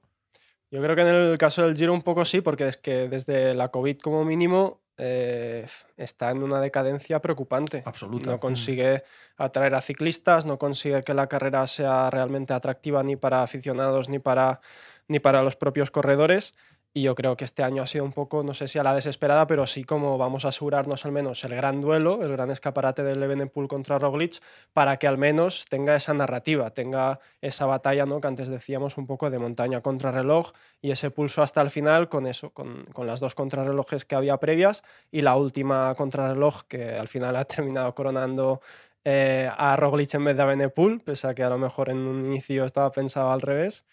Y, y sí que en el caso del Giro, pues a lo mejor eh, han, optado por eso porque es que ya no saben un poco qué hacer para eso, para evitar que los corredores ya se lo salten automáticamente, los grandes, pensando en el Tour. Y a lo mejor después sí que le viene bien a la vuelta estar en esa ahí después del Tour para, bueno, los que han terminado en, en el Tour bien o no han conseguido lo que buscaban allí, pues sí que dejarse caer a a la vuelta y la vuelta en los últimos años para mí ha sido bastante, bastante superior al Giro. Eh, sin duda, en participación. Luego, en cuanto a recorrido, cada cual tiene su opinión, ¿no? Eh, pero en participación sin duda, porque no solo van los que no eh, ganan el Tour, sino que también los que no ganan el Giro. Eso es. Al final recoge un poco de todos los sitios, más lo que ya de por sí la Vuelta tiene hablado con los distintos equipos y ha terminado siendo los últimos años una vuelta muy interesante en comparación con el Giro, que bueno, el año pasado ya fue duró 15 minutos el Giro y este año ha durado pues una cronoescalada. Eh, Roglic, eh, su cuarta gran vuelta, un giro y tres vueltas a España. Roglic tiene todas las carreras de una semana salvo Romandía, todas las otras seis, las otras seis grandes. Tiene una lieja. Esto redondea su palmarés, evidentemente. ¿Dónde te pone a Roglic? No sé dónde le pone, pero le pone muy arriba. Es indudable que Roglic es, es un corredor, es un corredorazo que al final ha coincidido ya en estos tiempos pues con, con Pogachar sobre todo, además es esloveno también, y con toda esta tropa de corredores que son simplemente supremos. Y eso ha hecho que seguramente se vaya a retirar sin un tour. Vamos a ver qué hace al final, porque ahora parece que abre un poquito la puerta cuando la habían cerrado desde su, su equipo, aunque bueno, parece que no va a ir este año tampoco, y en caso de que vaya será para, para ayudar a Vingegaard.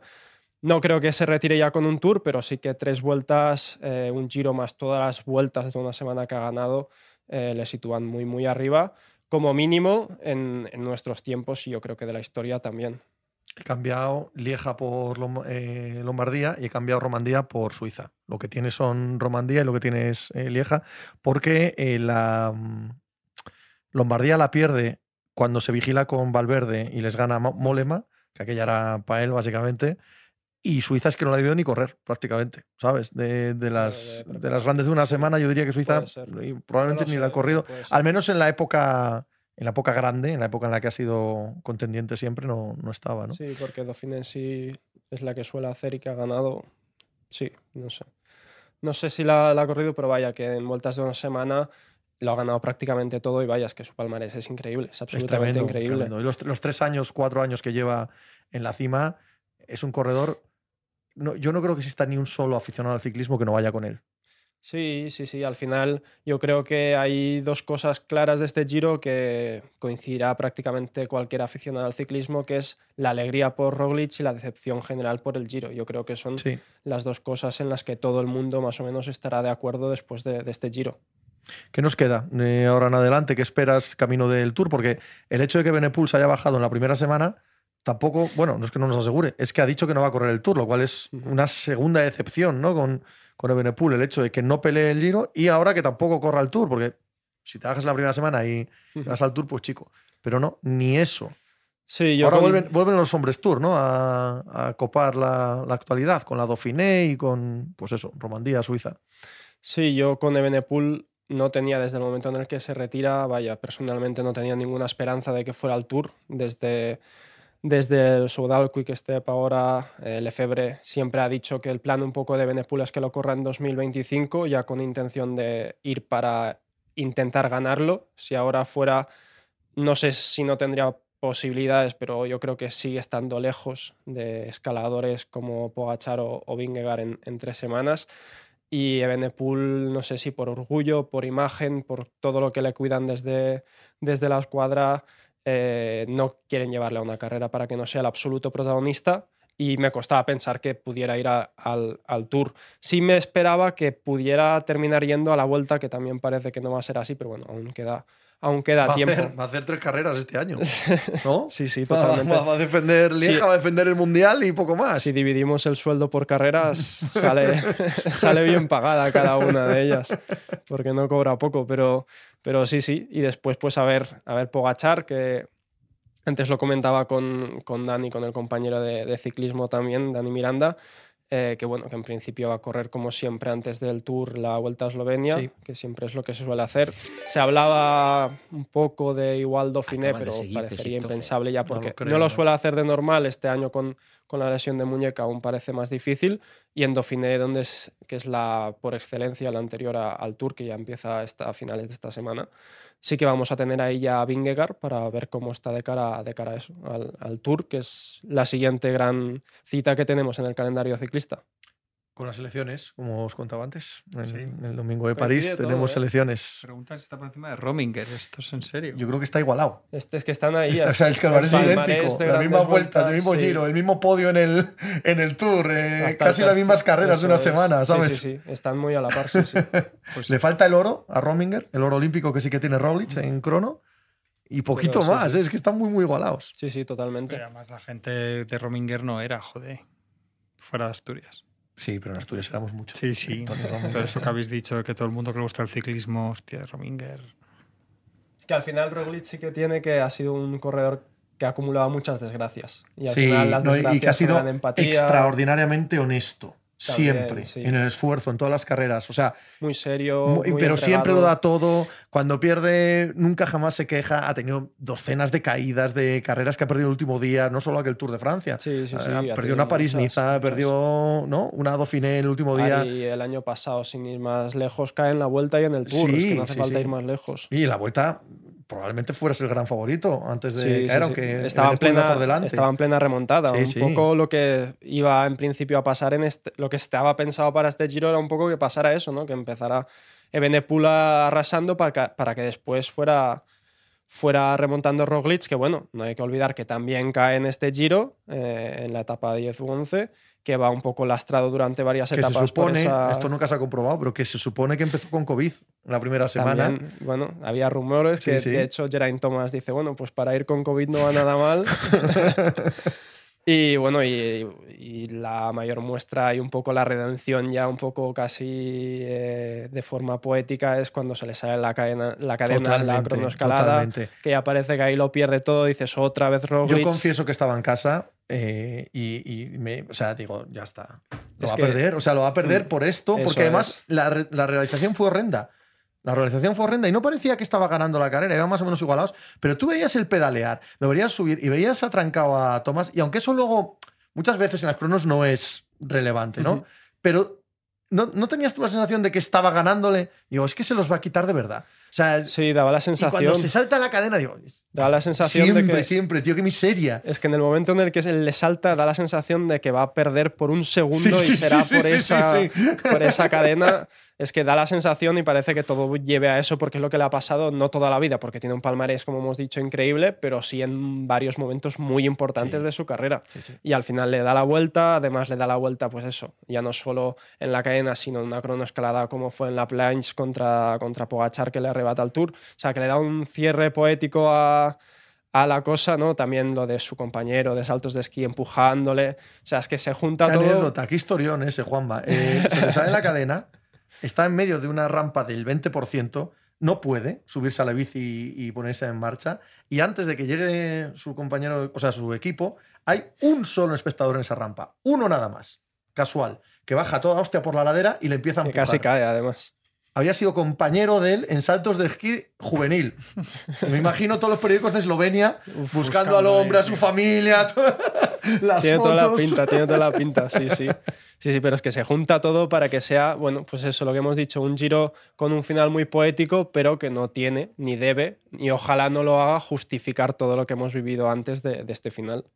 Horrible, horrible Giro de Italia. ¿Qué Pero de mostrar las referencias GPS en las cronos? Me parece anticlímax. a mí también no me gusta. A mí no me gusta nada. Depende de la situación. Si estás, como era mi caso, haciendo el directo. ¿Te eh, parecía bien? Me parecía bien para informar a la gente de cuál es la situación Sí, en pero carrera. a mí me gusta lo de los puntos de. Pero como lo de los aficionado, puntos de paso y que- la sensación sí. que ves y tal. Pero que veas al instante cuánto le está sacando, Sí, sí, es verdad quita que como, bastante gracia, ¿sabes? como aficionado al final es, es lo mismo casi ver la etapa en directo que ver en cualquier aplicación Claro, móvil es. dos puntitos que van más lejos o más cerca. Eso es verdad. Sí que lo, lo comparto. Y, y sí que quita esa, esa pizca de pues ver cómo, cómo es el pedaleo, ¿no? que tampoco es in- indicativo, pero sí siempre pues, dices más cadencia, menos cadencia, a ver qué tal, no sé. Sí que es verdad que, que lo comparto también. Albert, muchas gracias. Que el tour sea mejor. Un placer, eso esperamos. Y la vuelta.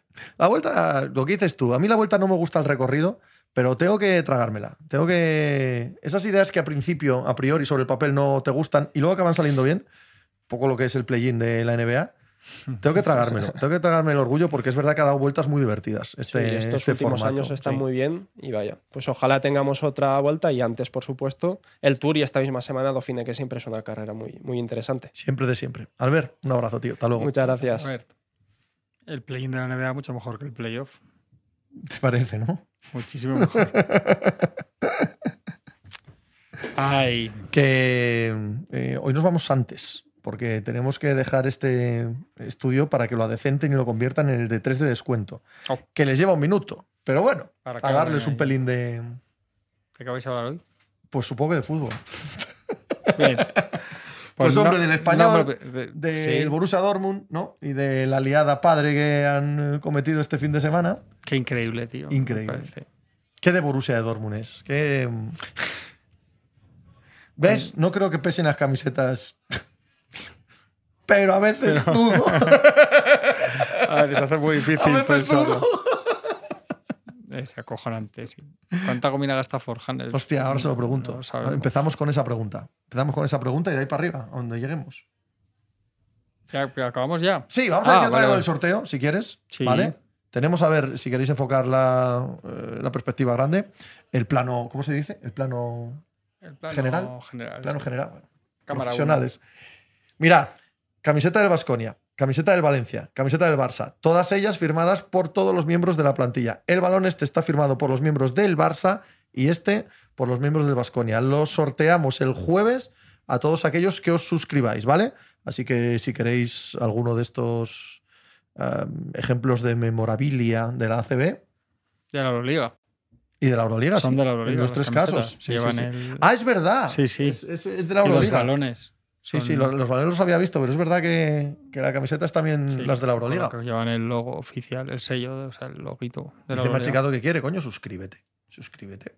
Benito Grosso, estuve este fin de una boda en Alemania con fans del Bayern durante el desenlace de la liga y se volvieron totalmente locos, ¿no? Ya. A ver, 8 a 0 ha empezado Alcaraz en Roland Garros. ¿Le han dejado dos juegos de más en el primer set? joder, de verdad. Es que son todo ventajas para Entre la gente que Los así. españoles se dopan, pues fíjate. Claro, tío. A ver, machicado, yo creo que tú no puedes. De todas formas, por temas del código ético y tal, tú no podrías Coño. participar en esto. Código ético. del grupo Prisa. Que hay un grupo código ético, ético chaval, grupo sí, Prisa, señor. como lo disimulamos a veces. Sí, pero bueno, entonces todo bien, no te preocupes, por ahora. En ese ¿Yo? sentido, si no ya te lo diría yo, que yo hice un, tuve que hacer un curso hace poco. El examen era buenísimo.